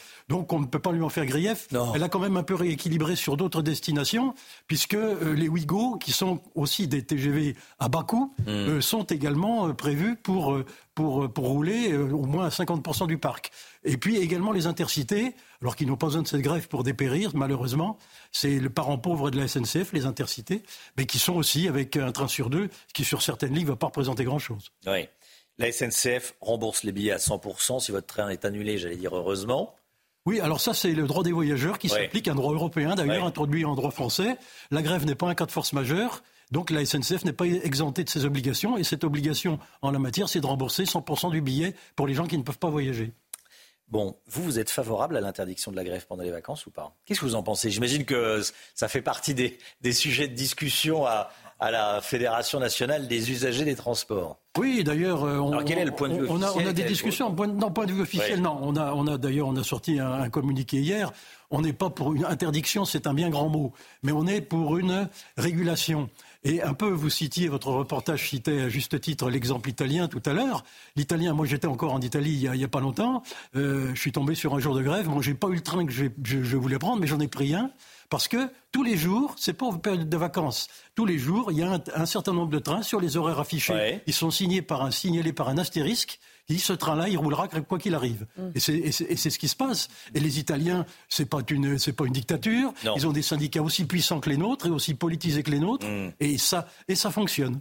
Vous avez vu le résultat de notre sondage, hein, on va le revoir. 52%. 52%. Bon, moitié-moitié. En fait, les Français sont très attachés. Généralement, quand on entend le micro, c'est euh, oui, le droit de grève, c'est important, mais effectivement, ils exagèrent. Donc en fait, personne n'a vraiment envie de toucher au droit de... Enfin, personne vraiment toucher au droit de grève, mais on a envie de dire euh, de, de, de, euh, de demander aux, contrôleurs de, de, faire un effort. Quoi. On est dans une grève corporatiste. Ouais, voilà. C'est, euh, je dirais même pas, même pas catégoriel, c'est, vraiment corporatiste. il n'y a aucune solidarité. Il ne s'agit pas du sort des cheminots en général. C'est une petite catégorie à l'intérieur, alors qui joue un rôle et donc qui abuse de sa position.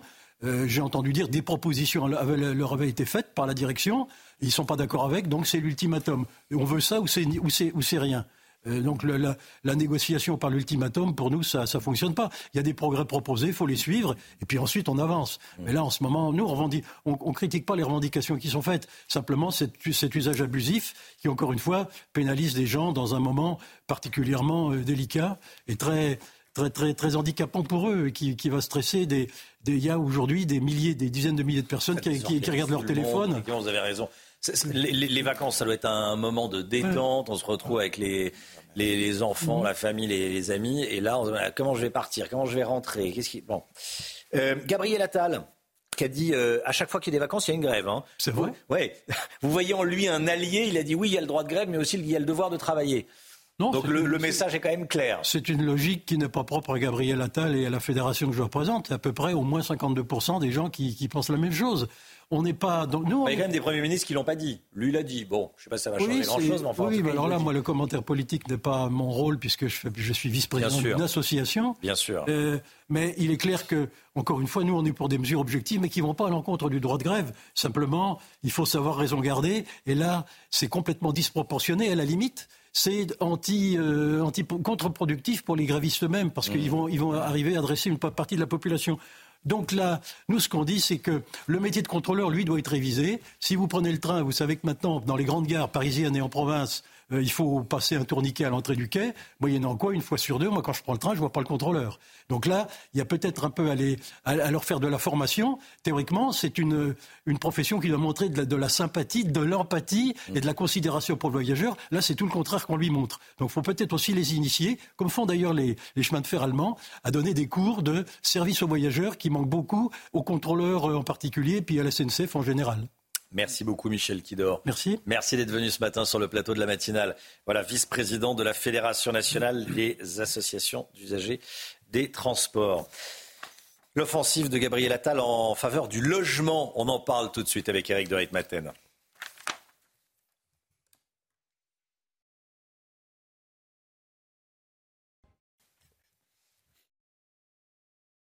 Gabriel Attal euh, veut lancer une vaste offensive pour relancer le secteur du logement. Très bien. Qu'est-ce que ça veut dire très concrètement Voici ça avec Eric de Maten. Votre programme avec Domexpo. 4 villages en Ile-de-France, 50 maisons à visiter pour découvrir la vôtre. Plus d'infos sur domexpo.fr. Retrouvez votre programme avec Gum, numéro 1 du brossage entre les dents.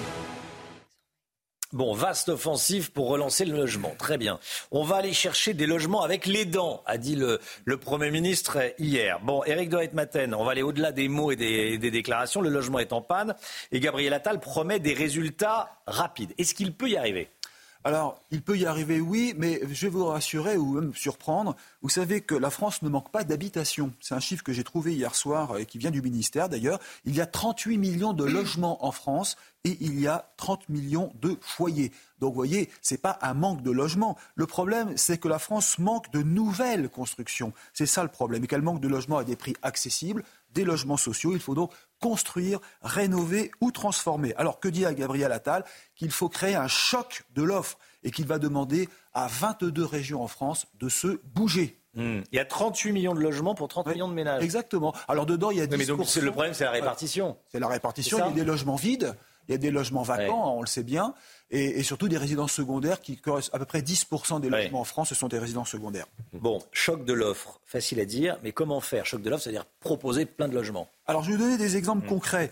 Agrandir les zones pavillonnaires. Vous savez ce que c'est les zones pavillonnaires autour de, des grandes villes? Bon, voilà, on a des petites maisons qui sont souvent très bien. Alors on appelle ça de la densification, c'est-à-dire élargir ces zones et mettre plus de maisons, plus d'habitants. Et c'est pas bête parce que ça réduit les temps de transport. C'est vrai que plus il y a de monde dans un secteur, eh il y a les petites supérettes qui se mettent en place, il y a l'école, les crèches, etc. Et ça évite de faire des longues distances. Donc plus de maisons dans les zones existantes. Il promet par exemple 30 000 nouveaux logements dans les trois ans. Ça ferait 10 000 logements euh, par an.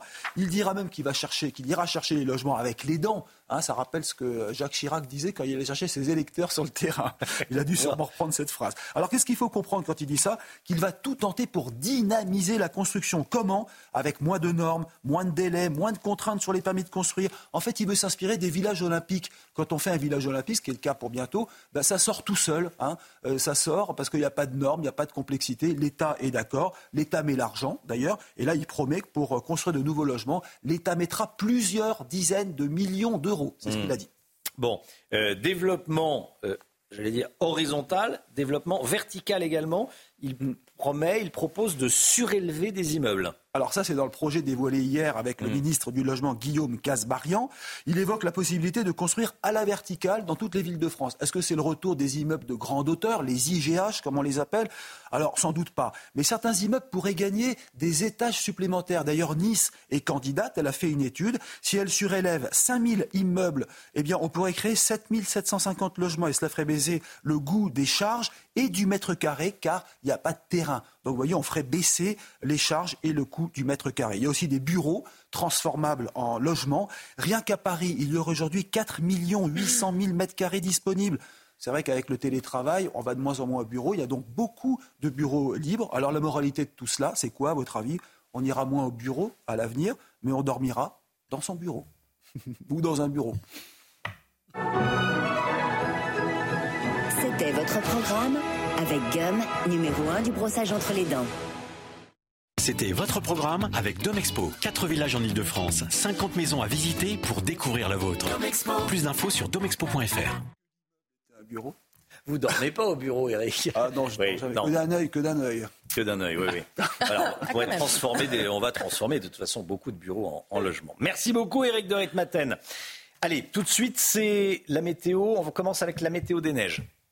Retrouvez la météo des neiges avec les trains à grande vitesse Frecciaros, Paris, Lyon, Chambéry. Frecciaros, la Dolce Vita à grande vitesse. Place à présent à votre météo des neiges ou les conditions météo sans nuages pour votre journée de jeudi. Au programme un temps plutôt calme, mais vous aurez de plus en plus de nuages au cours de la journée. Côté température, ça reste toujours printanier, notamment à Auron, avec 6 degrés relevés en bas de la station. À Cotteret, soyez bien prudents. Le risque d'avalanche restera particulièrement marqué aujourd'hui, avec en prime le maintien de la douceur, puisque les températures resteront largement au-dessus des normales de saison. Du côté de Tignes, attention, le risque d'avalanche restera faible. Néanmoins, les températures températures sont un peu plus fraîches avec en moyenne entre moins 9 et moins 8 degrés. C'était la météo des neiges avec les trains à grande vitesse Frecciaros. Paris, Lyon, Chambéry. Frecciaros, la Dolce Vita à grande vitesse. Le temps, Alexandra Blanc. La météo avec Groupe Verlaine. Installateur de panneaux photovoltaïques garantie à vie avec contrat de maintenance. Groupe Verlaine, le climat de confiance. Alexandra, la météo avec vous, mais d'abord une image insolite. Qui n'a jamais rêvé de se marier en haut des pistes? Peut-être vous, ma ah, chère Chana? J'y ai pas pensé encore. Eh bien, regardez, un, couple s'est marié hier à l'occasion de la Saint-Valentin à Val Thorens et ça donne de jolies images avec en prime un ciel dégagé. Elvis était présent. Les mariés également avaient choisi un look plutôt détendu et les invités étaient également euh, de la partie et semblaient euh, très heureux. Donc, on salue évidemment euh, ces mariés qui sont redescendus donc en motoneige avec en prime, je vous le dis, du grand beau temps à l'occasion de ce mariage. Et on félicite évidemment ces nouveaux mariés de Val Thorens avec en prime, eh bien aujourd'hui, des conditions météo un petit peu plus nuageuses. Donc ils ont bien fait de se marier à l'occasion de la Saint-Valentin puisque le temps restera un peu plus nuageux aujourd'hui, notamment autour du golfe du Lion ou encore en allant euh, vers les Alpes. On retrouvera également un temps assez brumeux, assez nuageux sur le nord du pays. Dans l'après-midi, très peu d'évolution. Toujours ces entrées maritimes qui vont se maintenir autour du golfe du Lion avec le vent d'autant qui va d'ailleurs se renforcer beaucoup de vent euh, sur la vallée toulousaine avec des rafales de l'ordre de 70 à 80 km par heure. On retrouvera également quelques nuages au pied des Pyrénées sur le nord-est et puis arriver d'une nouvelle perturbation en allant euh, vers la Bretagne. À noter également un épisode de pollution aux particules fines qui est attendu dans le sud-ouest en raison de ces températures particulièrement élevées. Dans ce sud, les températures s'envolent de nouveau. C'est extrêmement doux ce matin, 10 degrés à Paris, 14 degrés pour le Pays Basque. C'est un petit peu plus frais à Grenoble ou encore à Dijon avec localement 2 à 3 degrés dans l'après-midi. Le mercure va s'envoler. Ce sont des températures dignes d'un mois d'avril. 16-17 degrés attendus dans les rues de la capitale, 19 degrés à Clermont-Ferrand, 18-19 degrés entre les pays de la Loire et les régions du Nord. On aura également jusqu'à 24 degrés au pied des Pyrénées ou encore 17 degrés à Lyon. Température en moyenne entre 7 et 10 degrés au-dessus des normales de saison. Alors la suite du programme, demain la perturbation qui arrive aujourd'hui va balayer le pays d'ouest en est avec d'ailleurs de la neige en montagne pour les vacanciers. Puis le week-end s'annonce assez maussade, beaucoup de nuages, des nuages également sur les régions du nord. À noter également le retour du Mistral en Méditerranée, des températures qui vont de nouveau baisser, mais qui resteront à l'échelle nationale globalement assez douces pour la saison. Chaud l'été, froid l'hiver, c'était la météo avec Groupe Verlaine. Isolation thermique par l'extérieur avec aide de l'État. Groupeverlaine.com à la une ce matin, cette occupation scandaleuse. Des gens du voyage sont installés depuis dix jours sur le parking d'un lycée à Annecy, une situation qui inquiète les parents d'élèves. On en parle dès le début de ce journal. En Seine-et-Marne, la femme d'un policier passée à tabac dans le RER e par quatre jeunes bosniennes. Ces quatre jeunes femmes avaient été interpellées plusieurs fois pour vol par le mari de la victime. On entendra le représentant d'un syndicat de police. Décidément, la mairie de Paris semble en vouloir aux écoles privées. Anne Hidalgo voudrait obliger ces écoles à intégrer des HLM sur leur terrain dès lors qu'elles effectueront des travaux d'ampleur. Maxime Leguet va tout nous expliquer. Après un signalement de Reporters sans frontières, le Conseil d'État a donc sommé l'ARCOM de contrôler davantage CNews, le contrôle de CNews. Quand, quand j'entends contrôle d'une rédaction, contrôle des journalistes, je me méfie. Une décision qui révolte, nous dira Florian Tardif, édito politique, 7h50. À la garde Freinet dans le Var, est-ce que demain les cloches de l'église du village sonneront mhm. encore la nuit? Certains se sont plaints de leur tintinement nocturne. D'autres sont très attachés à cet aspect du patrimoine. Alors le maire a organisé une consultation citoyenne. Reportage CNews à suivre.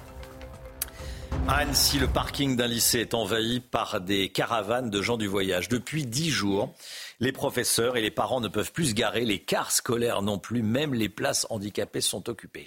Une mise en demeure donnant 24 heures à ces individus pour quitter les lieux leur a été envoyée euh, par la pour la préfecture. Une évacuation euh, forcée pourrait avoir lieu aujourd'hui dans le cas contraire. Reportage euh, d'Olivier Madini avec le récit de Tony Pitaro. 16h30. C'est la sortie des classes pour les élèves de ce lycée de Haute-Savoie. Sur le parking, une cinquantaine de caravanes de gens du voyage installés illégalement depuis plus de dix jours. Une situation qui ne peut plus durer pour ces parents d'élèves. C'est l'horreur, c'est fatigant. C'est tout ça là, les enfants, enfin c'est n'importe quoi. C'est ouais, c'est hallucinant, personne bouge. Enfin, je sais pas. Ce qui m'ennuie le plus, c'est pour les lycéens et puis euh, le personnel qui peut plus se garer, les, notamment les places handicapées qui sont prises. Et puis, euh, et puis euh, on n'est pas tranquille quoi. Voilà, moi je suis pas, tranquille. Non, je suis pas tranquille. Non. Sur place, nous constatons des branchements sauvages sur les coffrets électriques. Dimanche dernier, une compétition sportive qui se tenait dans le gymnase a été interrompue à cause d'une coupure de courant. Lundi matin, des cours de sport ont été annulés, faute d'électricité dans les vestiaires. Contactés, La préfecture de Haute-Savoie assure avoir envoyé mardi soir une mise en demeure aux gens du voyage, leur donnant 24 heures pour quitter les lieux. Une évacuation forcée pourrait être mise en place aujourd'hui. Il y a de quoi de devenir fou. Euh, en Seine-et-Marne, la femme d'un policier a été reconnue puis frappée dans le RER. E Ça s'est passé hier en fin de journée. Quatre Bosniennes, âgées de 17 à 21 ans, s'en seraient pris à elle parce que son mari les a interpellées à plusieurs reprises pour vol à la tire. Vengeance de ces quatre Bosniennes interpellées pour vol. Alors la victime a été légèrement blessée, mais elle est très choquée, tout comme son fils de 13 ans qui était là au moment euh, de l'agression. Les quatre jeunes femmes, elles ont été euh, interpellées. Selon euh, José Joachim du syndicat Alliance Police, il faut protéger les policiers bien sûr, mais aussi leurs familles. Écoutez est de plus en plus importante euh, aussi sur le terrain, mais et, elle est inacceptable. Mais euh, ce que nous euh, nous n'acceptons pas et, auquel les, policiers ne sont pas prêts si vous voulez, à, subir, c'est qu'on s'en prenne à leur famille. C'est inacceptable. C'est une agression abjecte pour nous, inacceptable. Et nous attendons de la justice qu'elle ait une réponse ferme à la hauteur de la menace que cette agression fait peser sur euh, les serviteurs de l'État que nous sommes. L'État se doit de protéger les représentants de l'État ainsi que leurs familles. Est-ce que c'est une nouvelle attaque contre les écoles catholiques, les écoles privées? À Paris, Anne Hidalgo veut imposer, écoutez bien, une nouvelle règle avec le nouveau PLU, le plan local d'urbanisme. Euh, ce PLU devrait entrer en vigueur à la fin de l'année. La municipalité parisienne, donc, a sélectionné des bâtiments dans toute la capitale, on va le voir, et notamment des écoles privées qui, si elles doivent effectuer des travaux d'ampleur, comme des réfections de bâtiments, euh, ces bâtiments sont alors obligés d'intégrer des HLM dans leur projet. Maxime Leguet, les écoles privées sont évidemment très inquiètes. Qu'est-ce que c'est que cette histoire? Expliquez-nous. Bien, cela semble une nouvelle attaque contre les écoles catholiques privées, pris pour cible en tout cas par euh, la mairie de Paris. Regardez sur cette carte, on peut voir avec ces points rouges hein, les nouveaux logements sociaux figurant dans le plan local d'urbanisme de la mairie de Paris.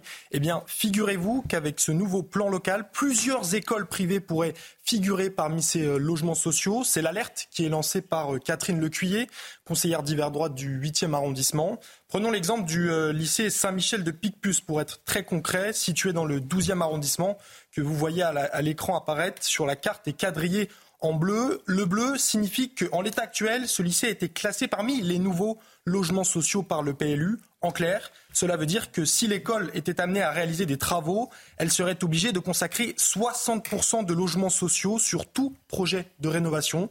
Dans le cas contraire, la mairie de Paris pourrait lui interdire, lui refuser le permis de construire. Voilà, alors que les travaux sont évidemment obligatoires quand on s'occupe d'un, bâtiment, que ce soit une école ou autre chose d'ailleurs. Il faut faire des travaux régulièrement, sinon l'État se, dégrade. Là, si vous voulez faire des travaux et que vous avez été, entre guillemets, pastillé par la mairie de Paris, hein, elle, a mis des, pastilles sur les bâtiments, hop, euh, vous êtes obligé d'intégrer dans votre projet euh, des HLM. Les, écoles sont évidemment très inquiètes. Inquiètes et mobilisées pour euh, que le projet, le plan local d'urbanisme ne passe pas, parce qu'en l'état, il devrait rentrer en vigueur d'ici à la fin 2024. Voilà, c'est encore des bâtons dans les roues de, des Parisiens et là, en l'occurrence, des écoles privées catholiques. Merci beaucoup, Maxime. Ce nouveau drame aux urgences Chana, une femme de 66 ans est morte à Aubonne dans le Val d'Oise. Hein. Oui, après avoir passé 10 heures dans un couloir euh, du service, elle était venue euh, pour une douleur aux jambes et un pouls anormalement bas. Elle avait également du mal à respirer. Alors ses enfants vont porter plainte pour non-assistance à personne en danger.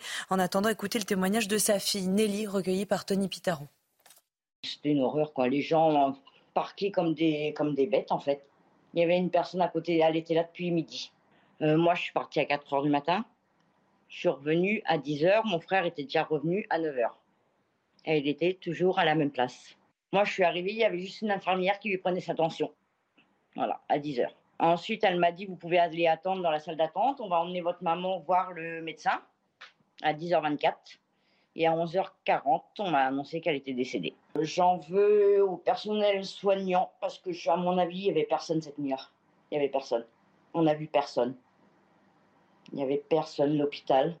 L'organisation, je ne sais pas ce qui s'est passé, mais il n'y avait absolument personne dans l'hôpital. On les dérangeait constamment quand on demandait quelque chose. Ma mère, elle souffrait, elle avait mal dans le ventre, on a demandé un cachet. Elle a eu un tramadol en une nuit. Ce que les médecins nous ont dit le lendemain, Donc on leur a posé la question comment ça se fait que vous l'avez laissé comme ça à l'abandon? La seule réponse qu'on a eue, on était débordés. Voilà, la seule chose. Voilà, et Nelly, que vous avez entendu, sera en direct avec nous à 8h30. À Mayotte, les barrages routiers sont toujours là, le département est toujours paralysé et malgré les engagements écrits du gouvernement, ça devrait encore durer quelques jours, Chana. Hein. oui, les collectifs citoyens à l'origine de ces barrages accusent les ONG d'aide aux migrants de jouer un rôle considérable dans l'immigration euh, massive. Toutes les informations de notre correspondant euh, sur place, Jean Bexon.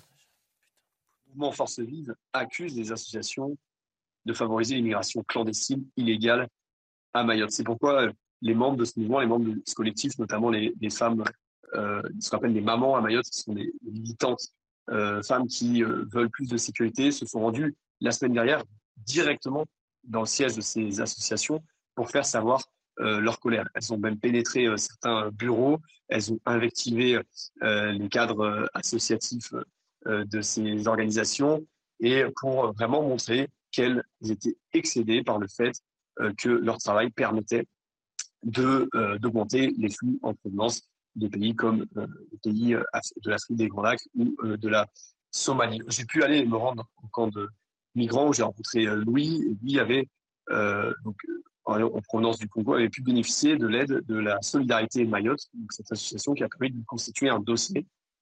Dans les faits, oui, ces associations favorisent la, la, la, venue euh, ou en tout cas l'intégration de, de, ces, euh, de ces personnes euh, immigrées. Une consultation citoyenne pour faire taire un clocher la nuit. Ça se passe à la garde Freinet dans le Var. Certains habitants se plaignent le la nuit du bruit des, des cloches de leur église. Bon. Oui, alors la municipalité a lancé cette consultation pour potentiellement prendre des dispositions. Reportage de Stéphanie Rouquier.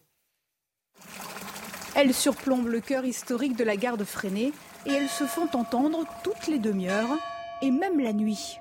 Le tintement nocturne des cloches de l'église Saint-Clément ne serait pas au goût de tout le monde, alors le maire a décidé de lancer une consultation citoyenne. J'ai des administrés qui viennent me voir et qui sont gênés par les cloches uniquement la nuit. Hein. On parle uniquement de l'extinction des cloches la nuit. J'ai un peu consulté mes voisins qui ont des communes touristiques. C'est quelque chose qui est pratiqué ailleurs. Alors je ne dis pas qu'ils ont raison, qu'ils ont tort, mais j'ai voulu avoir l'avis de la population. L'édile refuse toute querelle de clocher. Il souhaite au contraire que les habitants ouvrent le débat. Et justement, dans les ruelles du village, les défenseurs des cloches se font entendre. Elles nous renseignent elles sont agréables. Et puis elles font partie du patrimoine. Ils déménagent, à qui ça, fait des lustres que les cloches existent. Euh, que ça sonne, on les entend même plus d'ailleurs. Si jamais les touristes en été n'aiment pas euh, le charme du village, mais qu'ils aillent euh, au Club Med, où ils veulent, mais qu'ils acceptent de rentrer dans la tradition provençale. Les habitants du centre ancien de la gare de Freinet peuvent exposer leurs arguments jusqu'au 26 février. Choisis d'habiter là où tu veux. Eh oui. J'étais en train de me dire, mais que les gens sont compliqués. On habite à côté d'une église, bah oui, quand on habite à côté d'une église, il y a des cloches, ça sonne, ça fait du bruit, c'est plutôt sympathique. Bon, après, est-ce que les cloches, on peut taper fort sur la cloche, ça fait beaucoup de bruit, ou taper faiblement, ça fait un petit peu moins de bruit. On peut, on peut s'arranger aussi. Éric de oui. Non, mais je me dis, après tout, c'est quand même mieux que, ça d'avoir des cloches que d'avoir une moto pétaradante euh, dans ah. un village la ah. nuit, ah bah ça, sans arrêt. Et, deuxièmement, je, suis d'accord. C'est quand même pas très gênant. c'est le phénomène des néo-ruraux. C'est les, nouvelles personnes mmh. qui habitaient en ville et mmh. qui découvrent le charme de la campagne mais qui sont déçus de, de, aller déménager, aller, habiter un peu à la campagne. Mais comme on est libre, moi j'adore. Du bruit du coq. Oui, c'est ça. Oui, oui, ça. Et qui attaque les agriculteurs ah parce que la vache fait du bruit. Ça, Alors ça, normalement, nous a-t-on dit, ça devrait être terminé tout ça. parce qu'il y a une loi qui va protéger les agriculteurs. Voilà, qui va protéger les, agriculteurs. Mais euh, voilà, petit sujet. On a beaucoup de la discorde. la grève à la SNCF, elle débute ce soir. Est-ce que cette grève vous choque et est-ce qu'il faut interdire les grèves pendant les vacances. Hein. Vous avez flashé le QR code et vous avez répondu. On va entendre vos réponses dans un instant. À tout de suite.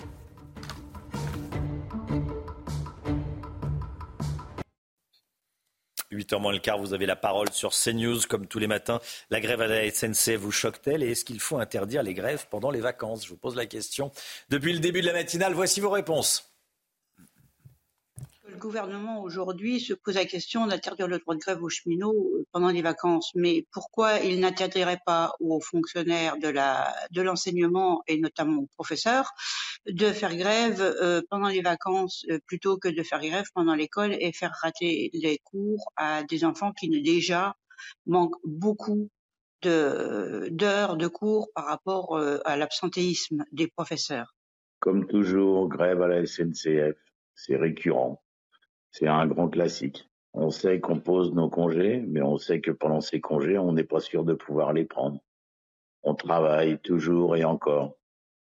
Et arrivé l'heure des vacances, bah, on reste à la maison. C'est mieux comme ça. Moi, je suis contre l'interdiction du droit de grève quand même, mais forcé de constater qu'on va devoir penser à une solution parce que là, c'est pas possible. Chaque année, c'est la même chose. Au moment des vacances, c'est les Français qui se retrouvent pris en otage euh, par les grèves de la SNCF. Donc, euh, du coup, à un moment donné, il va falloir agir, euh, trouver une solution parce que c'est pas possible. Et tout ça, pourquoi En plus, pour une petite caste égoïste qui défendent leurs privilèges, qui ont déjà bien des avantages? Moi, je les invite à aller dans le privé pour se rendre compte vraiment des salaires qu'on peut avoir et des avantages qu'on n'a pas surtout. Les Français ont aussi des devoirs en plus d'avoir des droits. Donc, les grévistes de la SNCF sont en droit de faire grève, mais ont aussi le devoir d'assurer les moyens de locomotion mise à disposition à tous les Français. C'est un dilemme, certes, mais il ne faut pas interdire le droit de grève, quoi qu'il en soit. C'est vrai, c'est un peu ce qu'a dit, ce qu'a rappelé Gabriel Attal. Bon, une fois qu'on a dit ça, je ne sais pas ce qui va changer réellement, mais euh, euh, oui, il y a le droit de grève, il y a le droit de grève, mais il y a aussi le devoir de, travailler. C'est vrai qu'on euh, certains, en tout cas, oublient la deuxième partie. Il y a le devoir de travailler, les devoirs. bon, voilà ce que vous en pensez, et on entendra les prochaines réponses dans une heure à, à 8h30. Le point info, les dernières informations avec vous, Chana Lousteau. Ce drame aux États-Unis cette nuit pendant la parade du Super Bowl à Kansas City. Une fusillade a fait au moins un mort et 21 blessés, dont 9 enfants. Des dizaines de milliers de personnes étaient rassemblées pour célébrer la victoire des Chiefs dimanche dernier. Trois personnes ont été euh, interpellées dans la foulée. Et puis Benjamin Netanyahou promet une opération puissante à Rafah. Il l'a dit hier soir via son compte Telegram. Nous combattrons jusqu'à la victoire complète, dit-il. Pour cela, le Premier ministre israélien précise qu'il attendra l'évacuation euh, des civils des zones de combat. Domexpo, 4 villages en Ile-de-France, 50 maisons à visiter pour découvrir la vôtre. Plus d'infos sur domexpo.fr. Retrouvez votre programme avec Gum, numéro 1 du brossage entre les dents. La grève à la SNCF, elle débute ce soir, Eric de Ritmaten. Hein. Combien ça va nous coûter? Alors ça coûtera cher, bien sûr, hein, on s'en doute bien. Euh, vous savez, avec cette grève, c'est un train sur deux qui est supprimé. La SNCF parle de 300 000 voyageurs concernés. Alors le premier coup dur pour la SNCF, c'est qu'elle rembourse intégralement euh, les billets et qu'en plus, elle accorde 50% de remise hein, pour les prochains billets achetés à ceux qui ont été pénalisés. Donc le coût, ben voilà, vous allez voir, ça, avait coûté 20 millions d'euros par jour lors de la précédente grève à la SNCF. Ce sera sans doute euh, le cas encore là pour ce week-end. Je parle par jour, hein, 20 millions d'euros. Et si on regarde ce qu'avait coûté la grève durant la période de réforme des retraites, 500 millions d'euros, oui, un demi-milliard. Voilà ce que ça avait coûté, c'est considérable. Et qui payera? Eh C'est toujours pareil. Hein. Euh, vous savez, on dit que la SNCF est une société anonyme, mais ça ne change rien. Euh, c'est l'État qui est derrière et qui allonge la monnaie. Et quand l'État est là, eh c'est le contribuable qui se trouve derrière tout cela. Mmh.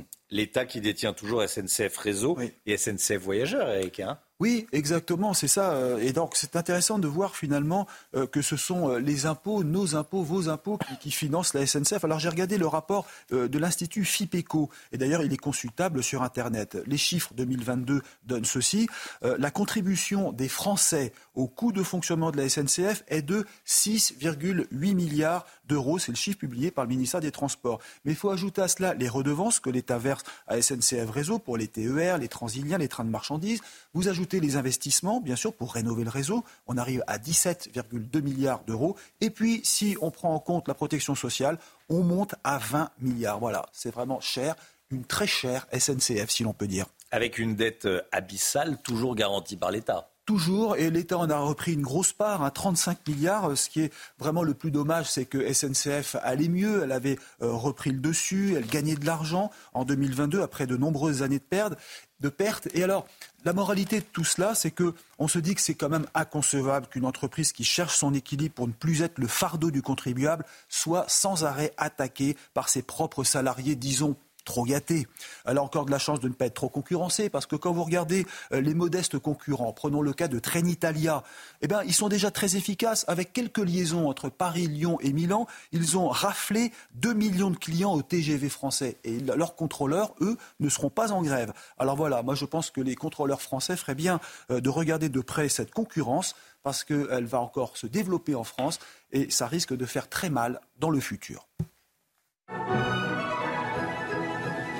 C'était votre programme avec Gum, numéro 1 du brossage entre les dents.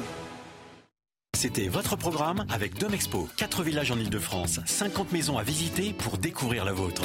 Plus d'infos sur domexpo.fr. On va revenir sur la décision du Conseil d'État qui demande à l'ARCOM de mieux contrôler ces news. Énormément de, de, réactions. On en parle dans un instant avec Florian Tardif. À tout de suite. CNews, la politique. Le Conseil d'État a sommé l'ARCOM, le régulateur des médias, de plus contrôler CNews, de plus contrôler le fonctionnement de votre chaîne d'information CNews. On en parle euh, depuis euh, hier matin, bien sûr. Florian Tardif, cette décision a euh, profondément choqué une grande partie de la classe politique. Oui, la décision la, la, la, plus commentée, Romain, oui. depuis hier est celle-ci que les chroniqueurs, les animateurs soit catalogué par courant de pensée suivant la logique actuelle de comptabilisation des temps de parole des invités politiques, que CNews d'ailleurs suit scrupuleusement. Je précise que cette décision, Romain, devrait s'appliquer à l'ensemble des médias régulés donc par l'ARCOM, télévision et radio. C'est ce qu'on nous assure, donc soit. Mais comment, à ce moment-là, parvenir à comptabiliser le temps de parole des intervenants, sinon en mettant en place un fichier des opinions politiques présumées de ces mêmes intervenants on en est là, un fichage des journalistes dans notre pays, je ne l'espère pas.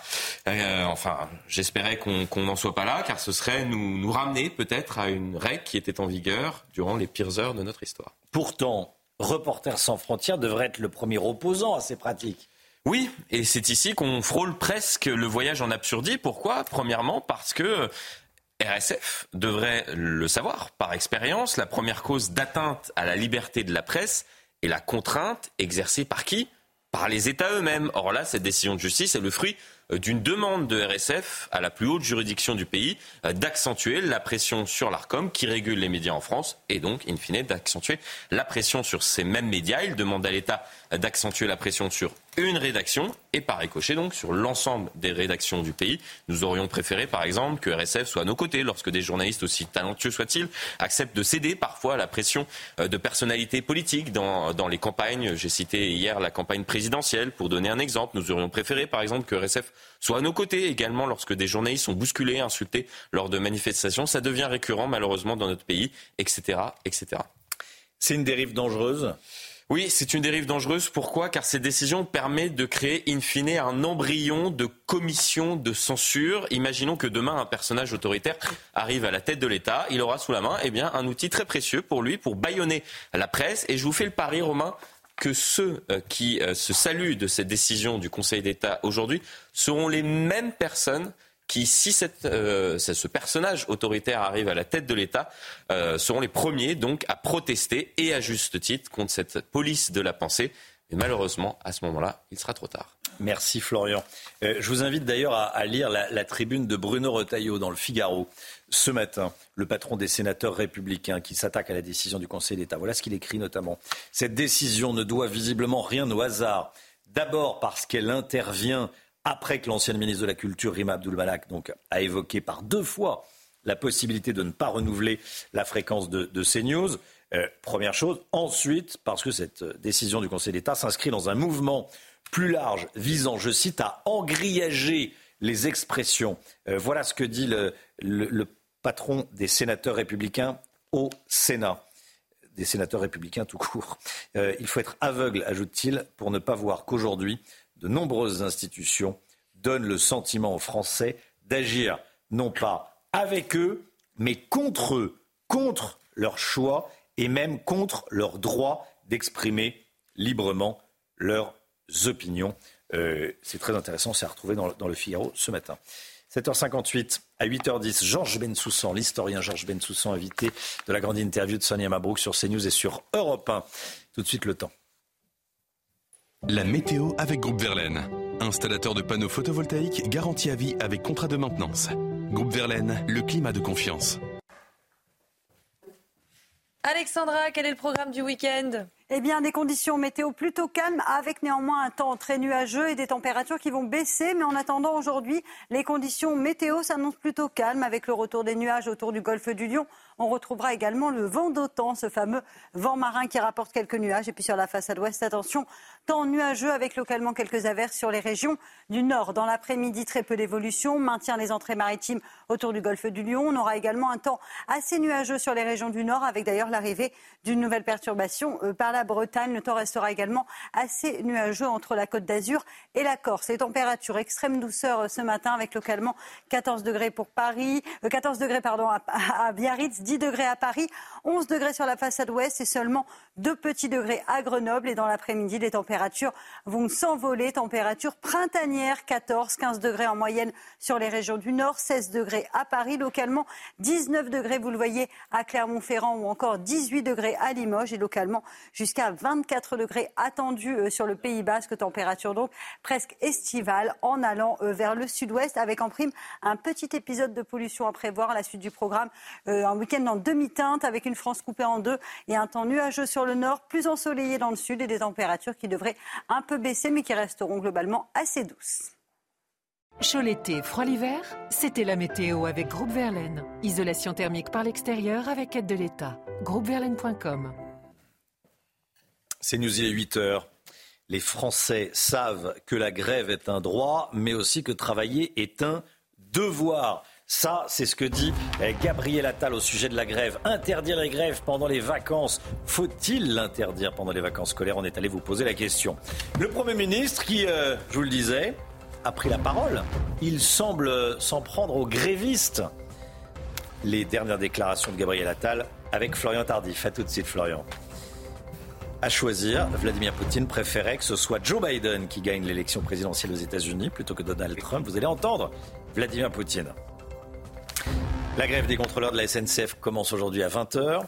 Vous avez euh, peut-être déjà reçu un message qui annonce l'annulation de votre train. Un TGV sur deux sera en circulation tout le week-end, tout comme les, les Ouigo.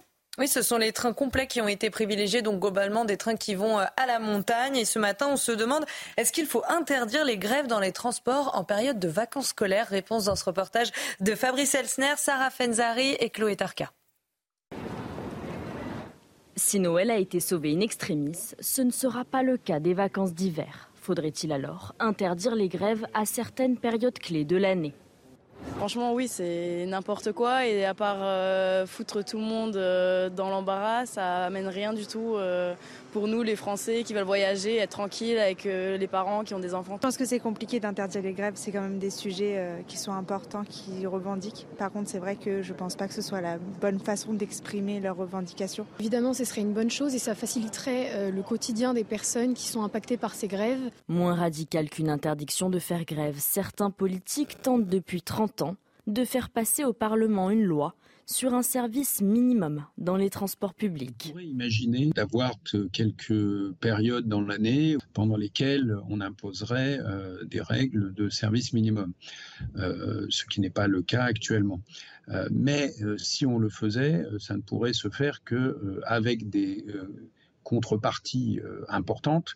Un système garantissant 50% de service minimum à certaines périodes de l'année qui existe déjà depuis 1990 chez nos voisins italiens. Hier, au Sénat, le groupe centriste a proposé un texte visant à encadrer le droit de grève dans les transports, basé sur ce modèle italien. Voilà, dans notre sondage CSA qu'on vous a révélé hier à midi, CSA pour CNews Europe 1, le JDD, 52% des Français pensent qu'il faudrait euh, interdire la grève dans les transports en commun pendant les vacances scolaires. Trois points de plus qu'en novembre dernier. Florian Tardif, Gabriel Attal est, sévère hein, envers les grévistes. Le, message est assez clair. Il a repris la parole hier soir. Qu'est-ce qu'il a dit? Alors il a rappelé euh, dans un premier temps que le, droit de grève était un droit euh, inscrit euh, au sein de notre Constitution avant de fustiger le fait que, in fine, ces grèves presque à répétition s'inscrivent à chaque fois durant la période des vacances scolaires. Effectivement, c'est à nouveau un chassé-croisé entre ceux qui étaient en vacances depuis, depuis la semaine dernière et ceux qui commencent leurs vacances ce week-end. Alors c'est toujours un exercice d'équilibriste hein, lorsqu'on est à la, à la tête de, de l'État, dire que c'est inacceptable d'utiliser comme cela la population pour, pour peser dans des négociations salariales. On est taxé d'autoritariste et dire que c'est un droit est un droit seulement, c'est montrer qu'on est un petit peu déconnecté de la situation euh, que, vivent ces Français durant ces, périodes de grève. Donc c'est pour cela qu'il a utilisé cette formule peut-être un brin provocatrice. La grève est un droit, mais travailler est un devoir. Reste que cette formule euh, sert également à rappeler, à rappeler à ceux qui l'oublient assez facilement que oui, en France, il y a également des devoirs. Vladimir Poutine préfère Joe Biden à Donald Trump. Le président russe s'est exprimé euh, hier. Le président russe qui entre parenthèses, sera probablement euh, réélu. Premier tour de l'élection présidentielle en, Russie en mars prochain, deuxième tour, second tour en avril. On va voter euh, cette année en Russie et, en, et aux États-Unis. Euh, donc, Joe Biden a déclaré qu'il trouvait Vladimir Poutine, pardon, a, déclaré qu'il trouvait Joe Biden plus prévisible que Donald Trump, Chana. Oui, en revanche, il assure que la Russie est prête à travailler avec le président des États-Unis, quel qu'il soit. Écoutez. Biden. Biden, il est plus expérimenté, plus prévisible. C'est un homme politique de la vieille école. Mais nous travaillerons avec n'importe quel dirigeant en qui le peuple américain a confiance. Joe Biden plus prévisible que Donald Trump. Donc on lit en, lisant à l'envers, Donald Trump est imprévisible. Bon, c'est ce que dit, c'est ce que semble dire Vladimir Poutine. Du sport avec le PSG qu'il a emporté hier soir face à la Real Sociedad en Ligue des Champions au, Parc des Princes, Chana. Hein. Oui, alors dans la douleur, un hein, résultat final 2 buts à 0 après une première période compliquée. Kylian Mbappé et Bradley Barcola ont finalement sauvé leur équipe en marquant euh, respectivement à la 58e et la 70e minute. Pour se qualifier en quart de finale, les Parisiens devront assurer pendant le match retour le 5 mars prochain. En attendant, on écoute Kylian Mbappé. En première mi-temps, on avait des, difficultés à sortir du pressing. Je pense qu'on aurait pu mettre euh, un peu plus de personnalité. Je pense qu'on aurait pu euh, faire un peu mieux, mais, mais voilà, ça fait partie de, l'apprentissage de cette équipe. On l'a pas payé cher. En deuxième mi-temps, on revient. On est revenu avec beaucoup plus de, conviction, beaucoup plus de qualité sur, sur ce qu'on voulait faire à la construction. Donc après, on savait qu'on allait avoir des espaces et on a réussi à marquer à des moments clés du match. Et on est content de cette première étape. Il y a encore beaucoup de travail à faire. Mais, mais on est content, on part avec un avantage qui est, qui est quand même important. Bon, Alexandra, vous qui supportez euh, l'OM, en tout cas qui êtes euh, des Bouches du Rhône, originaire du Vous étiez au parc hier soir Exactement. Donc première mi-temps un petit peu poussive. On s'est un peu ennuyé en tant que, en tant que spectateur. Et puis euh, la deuxième mi-temps était bien meilleure. En tout cas, les joueurs de Madrid se défendent assez bien. Attention au match retour. Hein. Journaliste complète, hein. météo et sport ah notamment. Le foot, hein, Allez, 8h06, restez mal avec nous dans un instant. Georges Bensoussan, invité de la grande interview de Sonia Mabrouk, CNews et Europe 1. CNews, il est 8h12. Merci d'être avec nous. Tout de suite, c'est la grande interview. Sonia Mabrouk reçoit ce matin Georges Bensoussan, l'historien Georges Bensoussan. La grande interview sur CNews et sur Europe 1. Bienvenue et bonjour Georges Bensoussan. Bonjour Sonia Mabrouk. Merci de votre présence. Vous êtes historien, vous êtes l'auteur de l'ouvrage Les origines du conflit israélo-arabe dont nous allons bien sûr parler. Et je vais rappeler aussi que vous avez dirigé, c'était en, 2002, le livre collectif Les territoires perdus de la République. Je rappelle cet ouvrage ce matin car ce livre vous a valu, Georges Bensoussan, une véritable ostracisation de la part des médias, un dénigrement également. En cela, votre analyse est intéressante autour de ce qui se joue en ce moment, autour de RSF, du Conseil d'État, de CNews et au-delà. Je rappelle en mots à nos auditeurs et téléspectateurs que l'autorité de régulation de la communication audiovisuelle, l'ARCOM, est sommée par le Conseil d'État de contrôler l'orientation de la chaîne et cela bien au-delà de la comptabilisation des, invités politiques. De quoi cette affaire est-elle le nom pour vous, Georges Bensoussan? Euh, je crois d'abord qu'il y a une inversion de réalité qui est assez stupéfiante, que euh, on, on met en avant ces news euh, au nom de la pluralité d'expression, alors que dans les médias publics, la pluralité d'expression n'est pas la règle. Je suis là pour en témoigner d'une part, et d'autre part, je crois que c'est surtout l'expression d'une panique en haut lieu. C'est-à-dire qu'il semble que du côté de la doxa, de la pensée conforme, de ce que Christophe Guy appellerait le monde des métropoles, eh bien ça panique beaucoup parce qu'on sent que du côté des opinions hétérodoxes, de ce qui s'oppose à la doxa, du côté des classes populaires, des petites classes moyennes, etc., on commence à parler, on commence à faire entendre sa voix. Et ça, c'est quelque chose qui est très mal supporté par la bourgeoisie culturelle qui domine très largement les médias publics. je crois que c'est ça, c'est ça, c'en est le symptôme. Panique, hein, dites-vous. Oui, une véritable panique, parce qu'en haut lieu, on commence à comprendre que l'édifice est en train de bouger.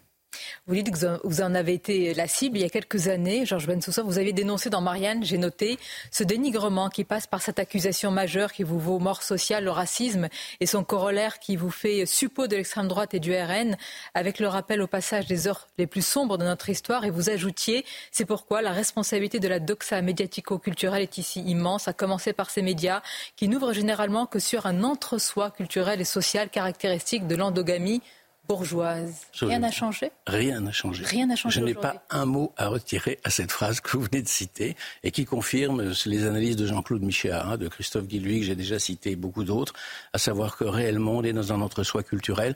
Il y a eu des enquêtes d'ailleurs du monde diplomatique sur France Inter il y a quelques années qui étaient parlantes à cet égard. C'est toujours le même type de couche sociale et culturelle qui est invité dans ce type de médias, avec toujours le même discours à la clé et mais au nom de surcroît de la pluralité des expressions et de la liberté d'expression, alors qu'elle n'est pas respectée. Rappelons en quelques mots qu'en 2002, le livre que j'ai cité, Collectif, il alertait déjà sur eh bien, ce qu'on vit aujourd'hui, la montée de l'islamisme à l'école, les violences, les... Enfin, tous ces faits rapportés faisaient, et font toujours pour partie, l'objet de contestations massives. Même pas. C'était, ça faisait l'objet surtout d'un déni massif. C'est-à-dire que pendant des années, on n'a pas été entendu. On a été entouré d'une chape de silence. On a été enterré par le silence. Euh, ce, livre n'a eu un début de visibilité que parce que le président Chirac a utilisé l'expression territoire perdu de la République en 2003 ou 2004, je crois. Et à ce moment-là, on a commencé à nous donner un peu de visibilité, mais c'était pour nous dénigrer et nous rejeter dans le camp infamant de l'extrême droite, du racisme, de la lepénisation des esprits, etc. Vous, l'historien et intellectuel que l'on connaît. Oui, qui ai travaillé 20 euh, ans de ma vie, 25 ans de ma vie sur la Shoah, etc. et sur, euh, toutes les idéologies qui ont conduit à la catastrophe génocidaire en Europe, bien sûr. Venons-en, Georges Bensoussan, à la guerre entre Israël et, le Hamas.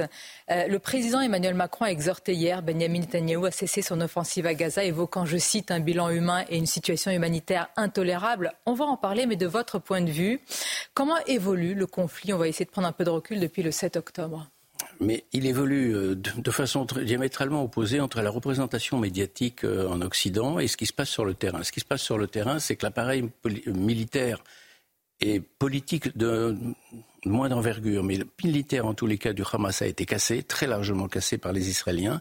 ils sont en train de le casser totalement avec ce qu'ils envisagent à Rafah. Je ne sais pas si cette offensive aura lieu. Et la représentation médiatique, c'est qu'on a l'impression que la guerre s'embourbe, s'enlise et qu'elle n'aboutit à rien. En réalité, non. Le Hamas est en train de perdre la guerre. Mais est bien de perdre la guerre. Il y a un certain nombre d'analyses américaines, dont Edouard Ludwak a donné de très bonnes analyses il y a deux, trois jours là-dedans dans la presse anglo-saxonne, je crois. Bon. Alors ça, c'est la première distorsion. La deuxième, c'est lorsque le président Macron demande à Benjamin Netanyahu de cesser ses opérations, on peut simplement se demander si dans le cas français, les 1140 morts du, 7 octobre, dans des conditions d'une abomination euh, extrême, si ça était passé en France, on aurait eu l'équivalent de 9000 morts. Qu'aurait dit le président français si une puissance tierce l'avait invité à mettre fin aux opérations visant à casser la machine de guerre de ceux qui étaient responsables des 9000 morts? Il aurait dit Mais de quoi vous mêlez-vous? Nous sommes les maîtres de notre sécurité, nous sommes face à une menace existentielle. On est donc tenté ici un peu de demander à Emmanuel Macron, mais de quoi se mêle-t-il? Sait-il ce qu'est la menace existentielle qui pèse sur un État? On entend votre argument, mais quel que soit, Georges Bensoussan, le bilan, Israël a une image aujourd'hui de plus en plus dégradée sur le plan international. Les images des civils palestiniens déplacés ou tués sont quotidiennes. La souffrance s'étale à la une de tous les médias du monde entier avant une éventuelle offensive à Rafah. Est-ce vraiment tenable? Bien sûr que non, vous avez raison. L'image d'Israël est très dégradée. La bataille médiatique est perdue par Israël, mais elle est perdue depuis 50 ans déjà. Elle était déjà dégradée avant le 7 octobre. Il y a eu une brève amélioration de cette image dans les jours, par, l'effet de compassion, par les jours qui ont suivi le 7 octobre, et puis ça s'est très vite ensuite dégradé. C'est-à-dire que sur le plan médiatique, Israël est déjà un coupable d'avance. il est évident que dans une zone comme Gaza, aussi densément peuplée, il y a forcément des pertes civiles. Ce sont des pertes dommageables, bien sûr. Mais est-ce qu'il y a une intention des Israéliens de tuer ces civils? Non. Autrement dit, s'ils avaient l'intention de les tuer, ils n'auraient pas prévenu la population de partir, ils n'auraient pas largué des tracts. Vous réfutez, vous êtes même choqué euh, de ce qui est évoqué, c'est-à-dire cette éventualité, euh, cette hypothèse génocidaire farfelue, elle est totalement farfelue. D'ailleurs, la Cour internationale de justice en a rendu compte. À partir du moment où elle n'ordonne même pas un cessez-le-feu à l'État d'Israël, c'est bien le signe qu'elle sait très bien que l'État d'Israël ne mène pas d'opération génocidaire. Elle met simplement en garde, et elle a raison d'ailleurs de mettre en garde là-dessus. Donc bien sûr que les morts civiles, ce sont une, c'est une catastrophe. Mais que s'est-il passé à Mossoul? Que s'est-il passé dans d'autres situations, comme par exemple la libération de la France? Vous savez qu'il y a eu 20 000 morts français du fait des bombardements anglo-américains pour la libération de la France. Il y a évidemment des pertes civiles et c'est regrettable. Mais vous citez là, euh, Georges Bensoussan, des, comment dire, des guerres euh, autrefois conventionnelles. Et aujourd'hui, nous sommes dans des guerres euh, asymétriques. C'est un État face à une organisation terroriste. Est-ce que ces guerres-là, je sais que c'est à l'historien et pas un militaire que je pose la question, mais est-ce qu'elles sont gagnables? Elles ne sont pas gagnables sur le long terme. Sur le long terme, seule la solution politique est gagnable. Il n'y aura aucune autre solution que politique. La solution militaire n'existe pas. L'aspiration nationale à l'indépendance des Palestiniens n'est pas négociable. Il faut qu'elle aboutisse. D'une façon ou d'une autre, il faut que les Palestiniens aient leur indépendance. Bon, le problème ensuite, c'est de savoir comment. Donc, bien sûr que sur le plan militaire, il s'agit d'éloigner la menace mortelle qui est une menace existentielle. Ensuite, il faut passer aux politiques. Mais penser qu'on règle un problème par un moyen militaire est une énorme bévue, une énorme erreur, bien sûr. Je pense que en Israël, du côté de la classe politique, en fait, du moins, il faut l'espérer, personne euh, ne se laisse aller à ce type de naïveté. La solution militaire n'est pas la solution sur le long terme. Sur le court terme, oui. Mais vous connaissez bien la société israélienne, Georges Bensoussan. À partir de quel moment cette société, qui est extrêmement, on le sait, euh, résiliente, estimera qu'il est temps d'arrêter la guerre? Est-ce qu'il y a un but, un objectif précis, tangible? Oui, la libération des otages.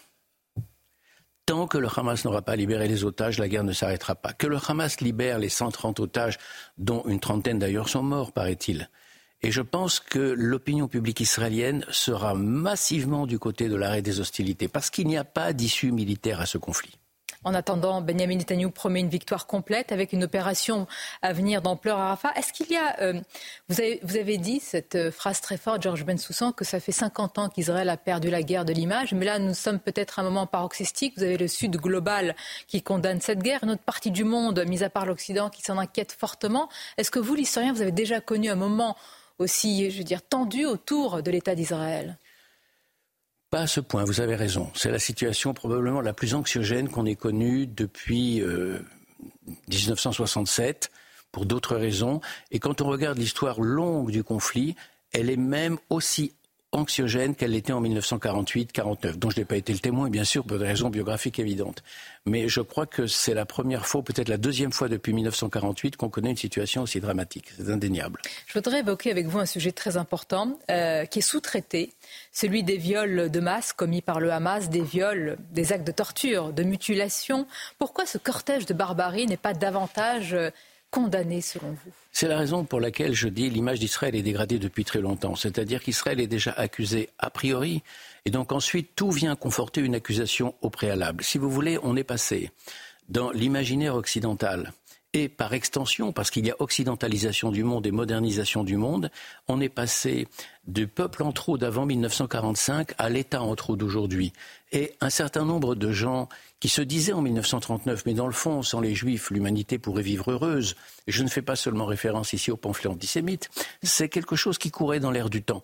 Aujourd'hui, on est passé à cette petite musique de mort qui consiste à dire, mais si dans le fond, la création d'Israël n'avait pas été une erreur, et si la disparition de cet État ne, ne serait pas finalement la meilleure pourvoyeuse, le, la meilleure pourvoyeuse de la paix dans le monde? Il y a quelque chose qui suinte, si vous voulez, dans l'atmosphère, qui fait que, quoi qu'il fasse aujourd'hui, Israël a de toute façon une partie de l'opinion publique contre lui. Parce que ce qui est en cause, dans une partie de l'opinion, je ne dis pas dans toute l'opinion, c'est le fait même israélien. Comme jadis, c'était le fait même d'être juif.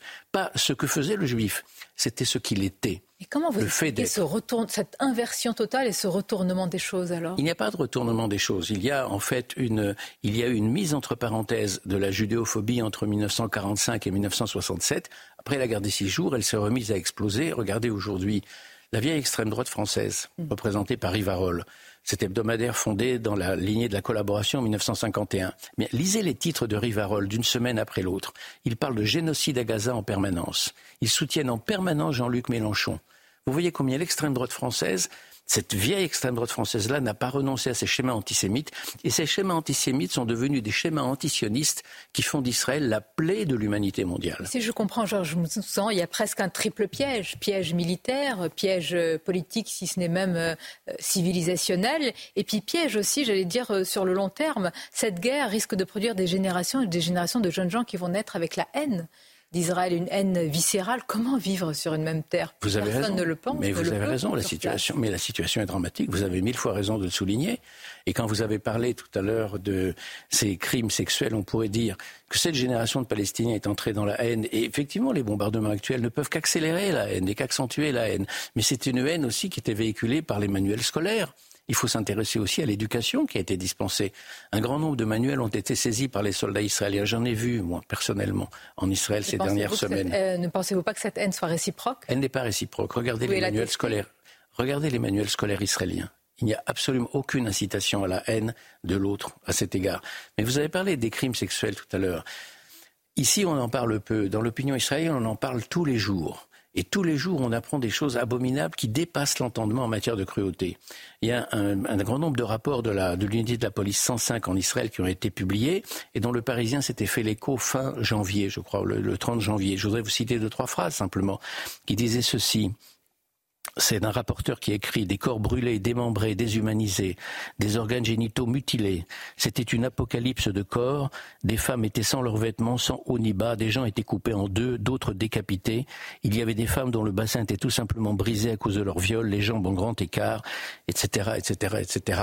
J'ajoute que c'est dans ce, ce, type d'horreur, ce festival d'horreur abominable dont les, dont les, Israéliens sont témoins tous les jours, soir après soir, la télévision leur en parle, qu'on a appris il y a trois semaines, je crois, de cela, qu'un soldat dont la tête avait été coupée, la tête avait été emportée à Gaza, euh, mise dans un congélateur pour être ensuite vendue 10 000 dollars à la famille ou à l'armée ou au gouvernement israélien. Des informations euh, qui proviennent de médias israéliens. Israël, et qui ont été vérifiées. oui, et qui ont été vérifiées. Oui, avant d'en parler ici à l'antenne, j'ai pris le soin de bien, bien vérifier l'information pour éviter effectivement les fake news. Vous avez Plus personnellement, vous avez de la famille sur place. Comment vous vivez avec euh, un peu de recul? Là, je demande plus à à l'homme, au citoyen, Georges Bensoussan, qu'à l'historien, une telle situation c'est une situation qui, en tant qu'historien, ne peut que me rappeler le fait que cette haine n'est pas seulement liée à ce que l'État d'Israël fait, mais à ce qu'il est sur le plan ontologique. C'est-à-dire qu'il est le successeur de ce peuple en trop d'avant 1945. Et dans ces conditions, l'avenir n'est pas gai, c'est indéniable, l'avenir est difficile, et on peut s'attendre au mieux, dans les années qui viennent, à une situation de paix armée mais peut-être aussi, et c'est un facteur d'optimisme, que la situation est tellement grave aujourd'hui des deux côtés, la haine est tellement grave aujourd'hui que l'amorce d'une solution peut venir peut-être de la noirceur actuelle de la situation. Est-ce qu'on peut se désoler totalement, complètement de la mort de tous ces civils palestiniens et c'est légitime, tout en condamnant sans aucune ambiguïté possible, sans l'ombre d'une ambiguïté, les attaques du Hamas? Mais bien sûr, et heureusement d'ailleurs. Je veux dire, celui qui n'aurait de la compassion pour le 7 octobre et fermerait les yeux sur la misère, du la, la misère de la population palestinienne actuelle, celui-là aurait une conscience hémiplégique. Je veux dire qu'aujourd'hui, quand on dit que le Hamas est un mouvement terroriste, il faut d'abord dire qu'il est un mouvement terroriste pour sa population. L'immense majorité de la population vit sous la terreur du Hamas depuis 16 ans.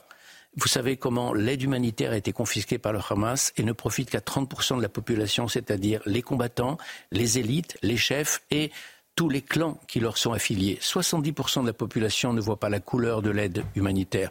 On a vu d'ailleurs, entre parenthèses, les, deux otages libérés récemment qui ont dit qu'ils n'avaient jamais vu la couleur des médicaments qui avaient été apportés. Donc, quand on parle du Hamas, parlons d'abord de la population palestinienne victime de cette violence. Merci Georges Bensoussan. Euh, on a euh, rappelé qu'en début de semaine, lundi, nous avions reçu euh, ici même à votre place Manuel Bompard. Vous vous doutez qu'il y a eu tout un autre discours, mais c'est ça aussi la liberté d'expression, l'écouter lui et vous recevoir ce matin avec vos mots. Merci beaucoup. Je vous remercie, je vous dis à bientôt. Merci. C'est News, il est 8h30. Merci d'être là. Merci à vous, Sonia Mabrouk, et à votre invité ce matin, l'historien Georges Bensoussan, spécialiste du conflit euh, israélo-palestinien. À la une ce matin, cette occupation scandaleuse. Des gens du voyage sont installés depuis 10 jours sur le parking d'un lycée à Annecy. Une situation qui inquiète les parents d'élèves. On va en parler dès le début de ce journal. Avec la grève des contrôleurs de la SNCF qui débute ce soir, de nombreux trains sont annulés. Faut-il interdire la grève pendant les vacances scolaires On en parle et on va entendre vos réponses. Décidément, la maire de Paris semble en vouloir aux écoles privées. Aux écoles catholiques, Anne Hidalgo voudrait obliger ces écoles à intégrer des HLM sur leur terrain dès lors qu'elles effectueront des travaux d'ampleur. Maxime Leguet va tout nous expliquer. A tout de suite, Maxime. Cette femme morte aux urgences dans le Val d'Oise après avoir passé 10 heures dans un couloir. Ses enfants vont porter plainte. On sera en direct dans un instant avec sa fille, Nelly Deruel. A tout de suite, madame. Merci d'être là. Et puis la vidéo d'un couple de restaurateurs de l'Ain diffusée sur les écrans de Times Square pour 40 dollars. Seulement une petite pub. Euh, pour pas très cher, hein, quelques dizaines de, dollars. On va tout vous raconter.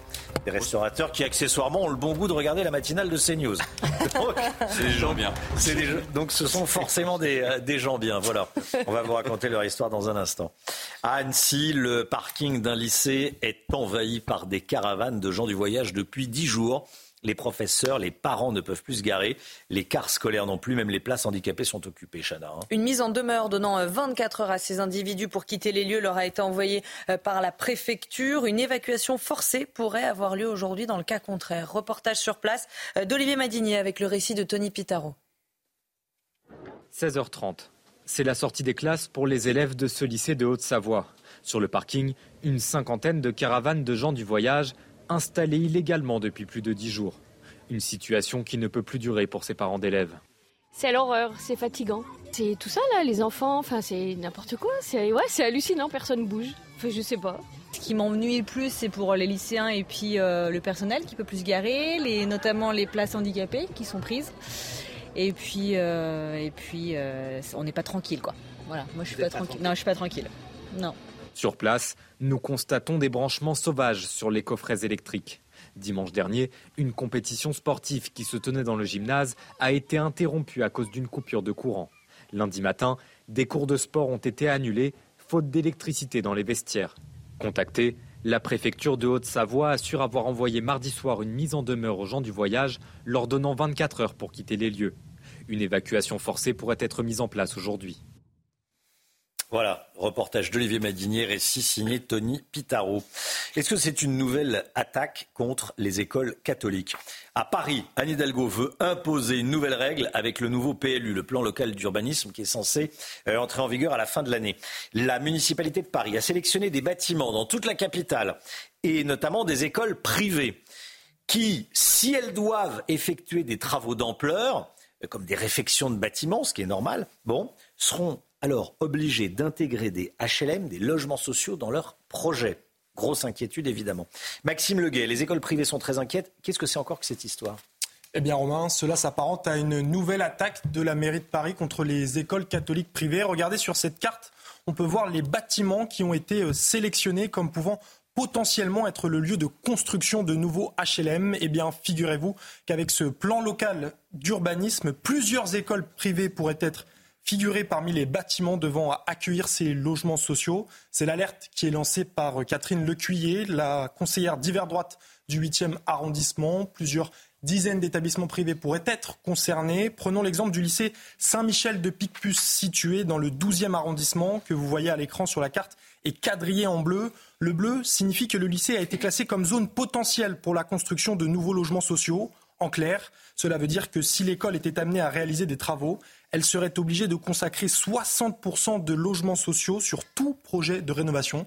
Dans le cas contraire, la mairie de Paris pourrait lui refuser le permis de construire. Non mais c'est complètement fou. Euh, Éric de Ritmaten, vous vouliez, vouliez réagir. Effectivement, si ils doivent faire des travaux, on est obligé de faire des travaux quand on, quand on s'occupe d'un bâtiment, on est obligé que ce soit un immeuble ou, ou, des, euh, ou des bâtiments de bureaux ou, a fortiori, une école, on doit faire des travaux. Eh bien, s'ils doivent faire des travaux, ils sont obligés d'intégrer des, logements sociaux. Oui, et puis dans le cas des, enfin, de ces écoles privées, hmm. catholiques ou non, euh, c'est tout à fait lamentable d'aller annexer euh, des terrains. C'est une sorte de chantage. Euh, je vous donne le permis de construire et en Scandaleux. échange, je vous laisse construire des, logements sociaux. Vous savez, il y a un autre sujet que je voulais soulever, c'est celui de l'ancien ministère de la Défense, qui était avant un couvent, ça se trouve boulevard Saint-Germain à Paris. Eh bien, Anne Hidalgo a, squatté, si l'on peut dire, l'endroit pour en faire des logements hmm. sociaux. Bon, alors c'est très bien la mixité sociale, mais il faut voir après comment ça tourne. Hein, si les gens se comportent bien, s'il n'y a pas de dégradation, qu'est-ce qui va se passer après? On sait très bien que souvent ce sont des lieux où il y a des trafics, etc. Donc ce n'est pas forcément une bonne chose. Moi, je suis euh, assez euh, scandalisé de voir comme ça qu'on on utilise des terrains existants qui pourraient être au contraire remis au goût du jour, rénovés, reconstruits plutôt que tout de suite d'en faire euh, des lieux euh, de mixité sociale qui ne sont pas forcément bons pour un quartier. La mairie de Paris, par exemple, veut faire des HLM sur l'avenue Georges V, qui est l'une des avenues les plus chères de la capitale, juste à côté des Champs-Élysées. Donc on achète à prix d'or des millions d'euros pour mmh. faire quelques appartements euh, et quelques-uns en, quelques en, en bénéficient. Est-ce qu'on est obligé d'avoir des, logements sociaux sur l'avenue Georges V? Tout le monde n'a pas le droit d'habiter avenue Georges V. C'est réservé forcément à quelques-uns. C'est un peu cher, c'est normal, c'est la vie, c'est comme ça. Avec les Samaritaines, hein, pareil à Paris, hein, rue de Rivoli, la Samaritaine a été obligée, lorsque LVMH a racheté le, terrain, les immeubles, euh, bien, euh, on a été obligé de faire construire des, logements sociaux. Pareil aussi pour l'ancien conseil régional Île-de-France. Voilà, donc vous voyez, c'est euh, cette mixité qui est bonne d'un côté, mais qui d'un autre côté, effectivement euh, créer des différences qui ne sont pas souvent positives. On change totalement de sujet. Nelly Deruel est avec nous. Bonjour madame, merci d'être là. Bonjour.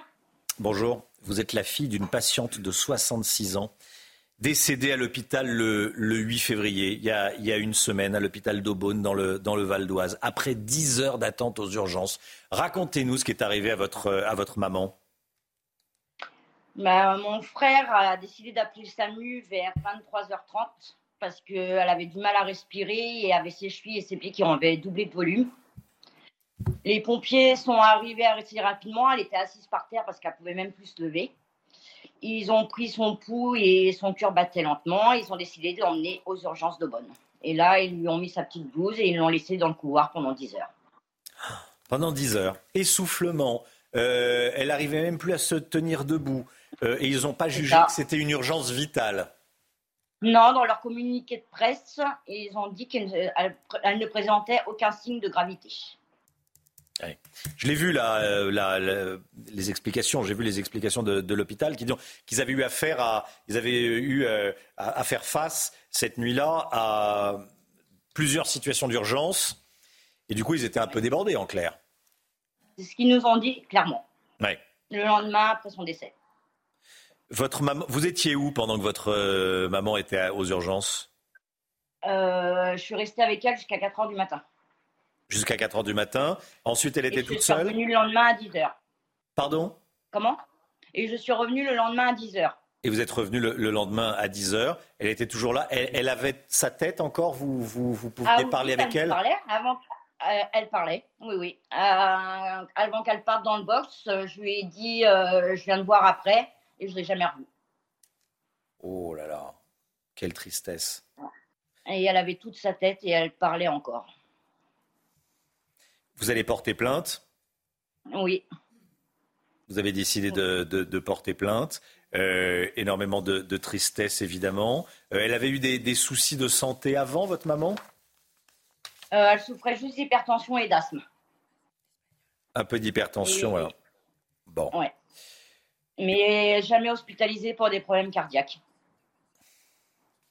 Merci beaucoup Nelly Deruel de, témoigner. Euh, on voulait euh, voilà, que vous soyez avec nous euh, ce matin. C'était important. Ça illustre les difficultés du système de santé, les ratés du système de santé.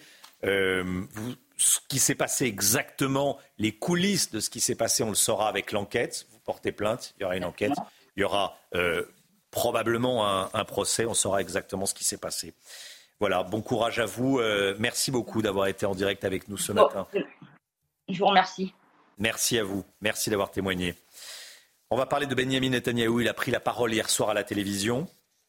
Il a euh, menacé de mener une opération massive sur Rafah. Harold Iman avec nous ce matin. Harold, je voulais savoir, qu'est-ce que ça veut dire exactement qu'une opération massive sur Rafah?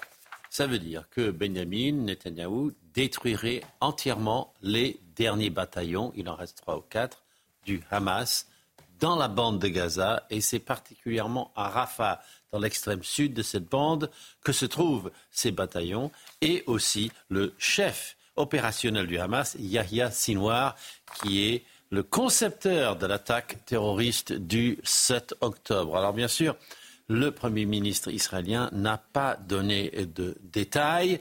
Certains ministres ont dit qu'ils allaient vers une guerre plus chirurgicale. D'autres journaux en Israël font état du fait qu'on va extirper le Hamas de tous les tunnels. On ne sait pas. On ne sait pas. Mais euh, Benjamin Netanyahou ne va pas modifier ses plans. Or, le Hamas, lui, rejette les conditions d'une trêve. Donc, presque, il est obligé d'aller jusqu'au bout, puisqu'il n'a pas en face une trêve. Et c'est tellement grave, évidemment, pour la population civile de euh, Gaza, que le président de l'autorité palestinienne, qu'on aurait pratiquement oublié, euh, Mahmoud Abbas, vient de demander au Hamas hmm. d'accepter ces conditions de trêve. Alors la communauté internationale se montre de plus en plus critique vis-à-vis de la politique d'Israël, et notamment Emmanuel Macron, qui a eu un échange téléphonique avec Benjamin Netanyahou. Euh, les choses se sont dites, visiblement. Euh, déjà, vous allez, nous dire ce qu'a dit exactement Emmanuel Macron, et quel impact ça peut avoir sur l'opération Arafat. Quel est le poids diplomatique de la France actuellement? Harold alors, euh, très spécifiquement, le président de la République a dit que le bilan humain et la situation humanitaire étaient intolérable et les opérations israéliennes devaient cesser et que la France craignait un déplacement forcé de population et que tout cela amènerait à une escalade régionale. Alors, le poids de la France, euh, il n'est pas si mince, mais évidemment, il est moindre que le poids des États-Unis. Euh, cependant, on a un rôle d'intermédiation et par rapport à l'escalade, la France est très impliquée sur le dossier du Liban, car dès que ça se réglera à Rafah, eh bien, on pourrait peut-être imaginer une désescalade entre Israël et le Hezbollah. Merci beaucoup, Harold.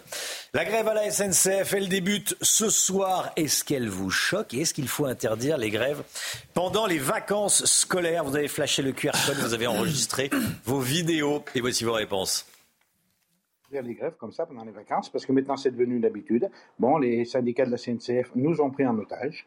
Bon, eh ben, il, faut, il faut interdire, il faut les empêcher, ils vont trop loin, ils profitent de nous, et c'est nous qui sommes sur le carreau. En plus, ce qu'il faut faire, eh ben, il faut les envoyer en formation. J'ai entendu sur CNews ce matin qu'il faut les envoyer en formation. Oui, il faut les envoyer en formation, mais il faut les envoyer dans les entreprises du privé, faire des 3-8, être payé au SMIC. Je pense qu'il faut interdire les grèves pendant les, les vacances parce qu'à chaque fois, bah, ce sont les, les vacanciers qui en pâtissent, euh, les grèves notamment donc de la SNCF, il n'est pas normal que euh, les gens euh, se retrouvent pris à la gorge, surtout que certains ont certainement peut-être payé des locations à droite à gauche. Je trouve ça irrespectueux qu'on fasse des grèves, mais pas au moment des vacances. Bien sûr qu'il faut interdire les grèves pendant les vacances. À chaque fois la même histoire. En fin d'année, en début d'année, c'est tout le temps la même histoire. Je pense qu'ils gagnent quand même bien leur vie. Et par rapport à d'autres personnes, machin, qui gagnent des 1200, 1400 euros par mois, donc il faut quand même pas abuser. Ils sont quand même des privilégiés avec tous les avantages en nature qu'ils ont. Mais ils demandent toujours plus, toujours plus. Ils croient quoi? C'est pas encore les cheminots avec le, charbon de l'époque. Donc il faut arrêter tous ces trucs, ou alors privatiser tout simplement. Ça commence à bien faire. Il faut regarder les autres, qu'est-ce qu'ils ont en fin de mois. Les Français ont aussi des devoirs, en plus d'avoir des droits. Donc, les grévistes de la SNCF sont en droit de faire grève, mais ont aussi le devoir d'assurer les moyens de locomotion mis à disposition à tous les Français. C'est un dilemme, certes, mais il ne faut pas interdire le droit de grève, quoi qu'il en soit. Voilà, tous les matins, vous avez la parole. On vous donne la parole. Cette histoire qu'on voulait vous raconter ce matin, un restaurant gastronomique de l'Ain s'est retrouvé projeté pendant 15 secondes, une vidéo s'est retrouvée projetée pendant 15 secondes sur les écrans de Times Square à New York. C'est pas rien. Hein une consécration.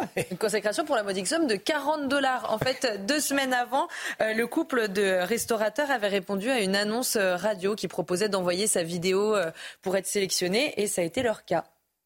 Voilà, et, ils ont le bon goût, c'est ce que je disais tout à l'heure dans les titres, de regarder la matinale de CNews. Donc on les salue. et euh, c'est une bonne idée, et tous ceux qui, euh, auront la chance d'aller visiter New York, eh bien, euh, ils pourront faire la même chose. 40 dollars, c'est pas bien, c'est pas bien cher, pas une petite vidéo. Allez, la santé tout de suite. On va parler du tabac avec le docteur Millot, d'une étude sur les liens entre le tabac et notre immunité. Votre programme avec mesjambes.com, la référence des bas de contention avec des centaines de modèles sur Internet. mes-jambes.com. Bonjour Brigitte. Bonjour. une étude sur les liens entre le tabac et notre immunité. De quoi s'agit-il? Alors, vous savez qu'on n'a pas tous la même immunité, ça on le sait depuis mm. longtemps. Il y a certaines personnes qui ont une immunité très forte, ils sont jamais malades pratiquement, et il y en a d'autres qui ont une immunité euh, catastrophique et qui attrapent tout ce qui passe, tous les microbes qui passent, paf, paf, paf, ils sont toujours malades. Ça, on le savait. On sait que ça dépend de l'âge, que ça dépend du sexe. Là, l'Institut Pasteur a décidé de mieux comprendre certaines, certains facteurs. je, vous je, vous arrête une seconde. Vous dites ça dépend du sexe, c'est-à-dire les, les, hommes sont. Il y a des différences. Ont une immunité plus puissante ou euh, Les femmes ont beaucoup plus de maladies, certaines maladies auto-immunitaires, enfin bon, auto-immunes, où c'est leur propre euh, immunité qui attaque leurs propres cellules. C'est trois fois plus de femmes que d'hommes. Mais fermons la parenthèse, il y avait ce, ce qu'on connaissait. Et puis là, l'Institut Pasteur a décidé d'analyser d'autres facteurs qui pourraient agir sur notre immunité. Et ils sont aperçus qu'il y avait aussi l'indice de masse corporelle. Notre poids joue sur notre immunité. Mhm. Si on a été ou non infecté avec un, virus qu'on appelle le cytomégalovirus, ça peut jouer aussi sur notre immunité. Mais surtout, ils ont analysé les effets du tabac sur notre immunité. Et là, ce qui ressort de cette étude, des choses très intéressantes, mais qu'il ne faudrait pas mal interpréter. Euh, il ressort que chez les fumeurs, il y a des phénomènes inflammatoires très importants. Euh, un fumeur qui attrape une maladie, n'importe laquelle, eh bien, son système va hyper réagir et il fera des complications. Nous, on a l'habitude de dire qu'une bronchite chez un non-fumeur, c'est 7 jours, et qu'une bronchite chez un fumeur, c'est 3 semaines, par exemple. Euh, vous voyez ah C'est quelque chose, ça. Donc, c'est le, phénomène inflammatoire. Mais surtout, ce qui ressort de cette étude, c'est que cette baisse de l'immunité chez les fumeurs, elle persiste 10 à 15 ans après l'arrêt du tabac. C'est-à-dire qu'en fait, même lorsque vous arrêtez de fumer, la baisse de l'immunité va persister 10 à 15 ans. Donc, pourquoi? Alors, on sait qu'on a deux types d'immunité. Une immunité immédiate, euh, bah, la peau, ça fait partie de notre immunité immédiate, elle nous protège. Hein.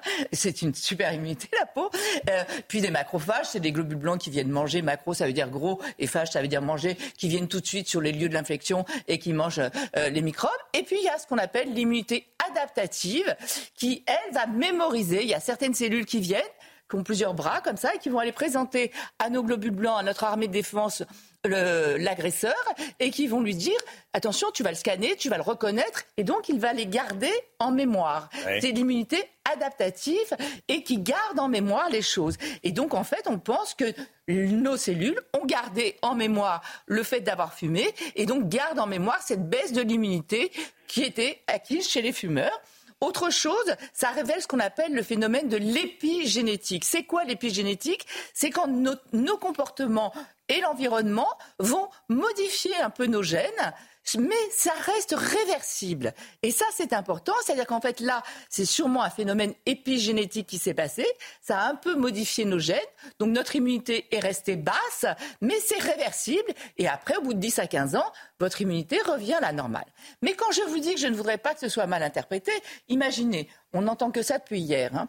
Euh, oui, euh, la baisse de l'immunité 10 à 15 ans après l'arrêt. Donc, faut quand même comprendre une chose, et c'est une ancienne fumeuse qui parle, fumeuse menteuse, fumeur menteur. Et donc on s'arrange toujours. Qu'est-ce qu'on entend depuis hier alors? Toute cette étude que. Oui. Que, que ça sert à rien d'arrêter parce que, en gros, euh, votre, immunité, votre immunité, elle, reste basse pendant 10 à 15 ah ans. et donc évidemment, on va toujours piocher ce qui nous arrange. Mais non, non, non, il n'y a ah que des bénéfices sur la santé à arrêter de fumer. Il y a des bénéfices immédiats sur euh, bah, déjà sur le porte-monnaie, ça c'est pas la santé, mais le porte-monnaie, l'odeur, l'odeur, le goût, euh, mais, mais il y a que des bénéfices. Hein.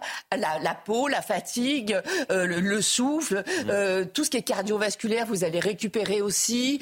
on récupère absolument tout, tout, tout, tout, sauf deux choses L'emphysème, c'est une maladie qui est liée au tabac, une destruction des alvéoles. Ça, on ne peut pas récupérer. Une fois que c'est détruit, c'est détruit. Et si vous avez un des 17 cancers liés au tabac, là, évidemment, il va évoluer. Mais sinon, on récupère tout quand on arrête de fumer.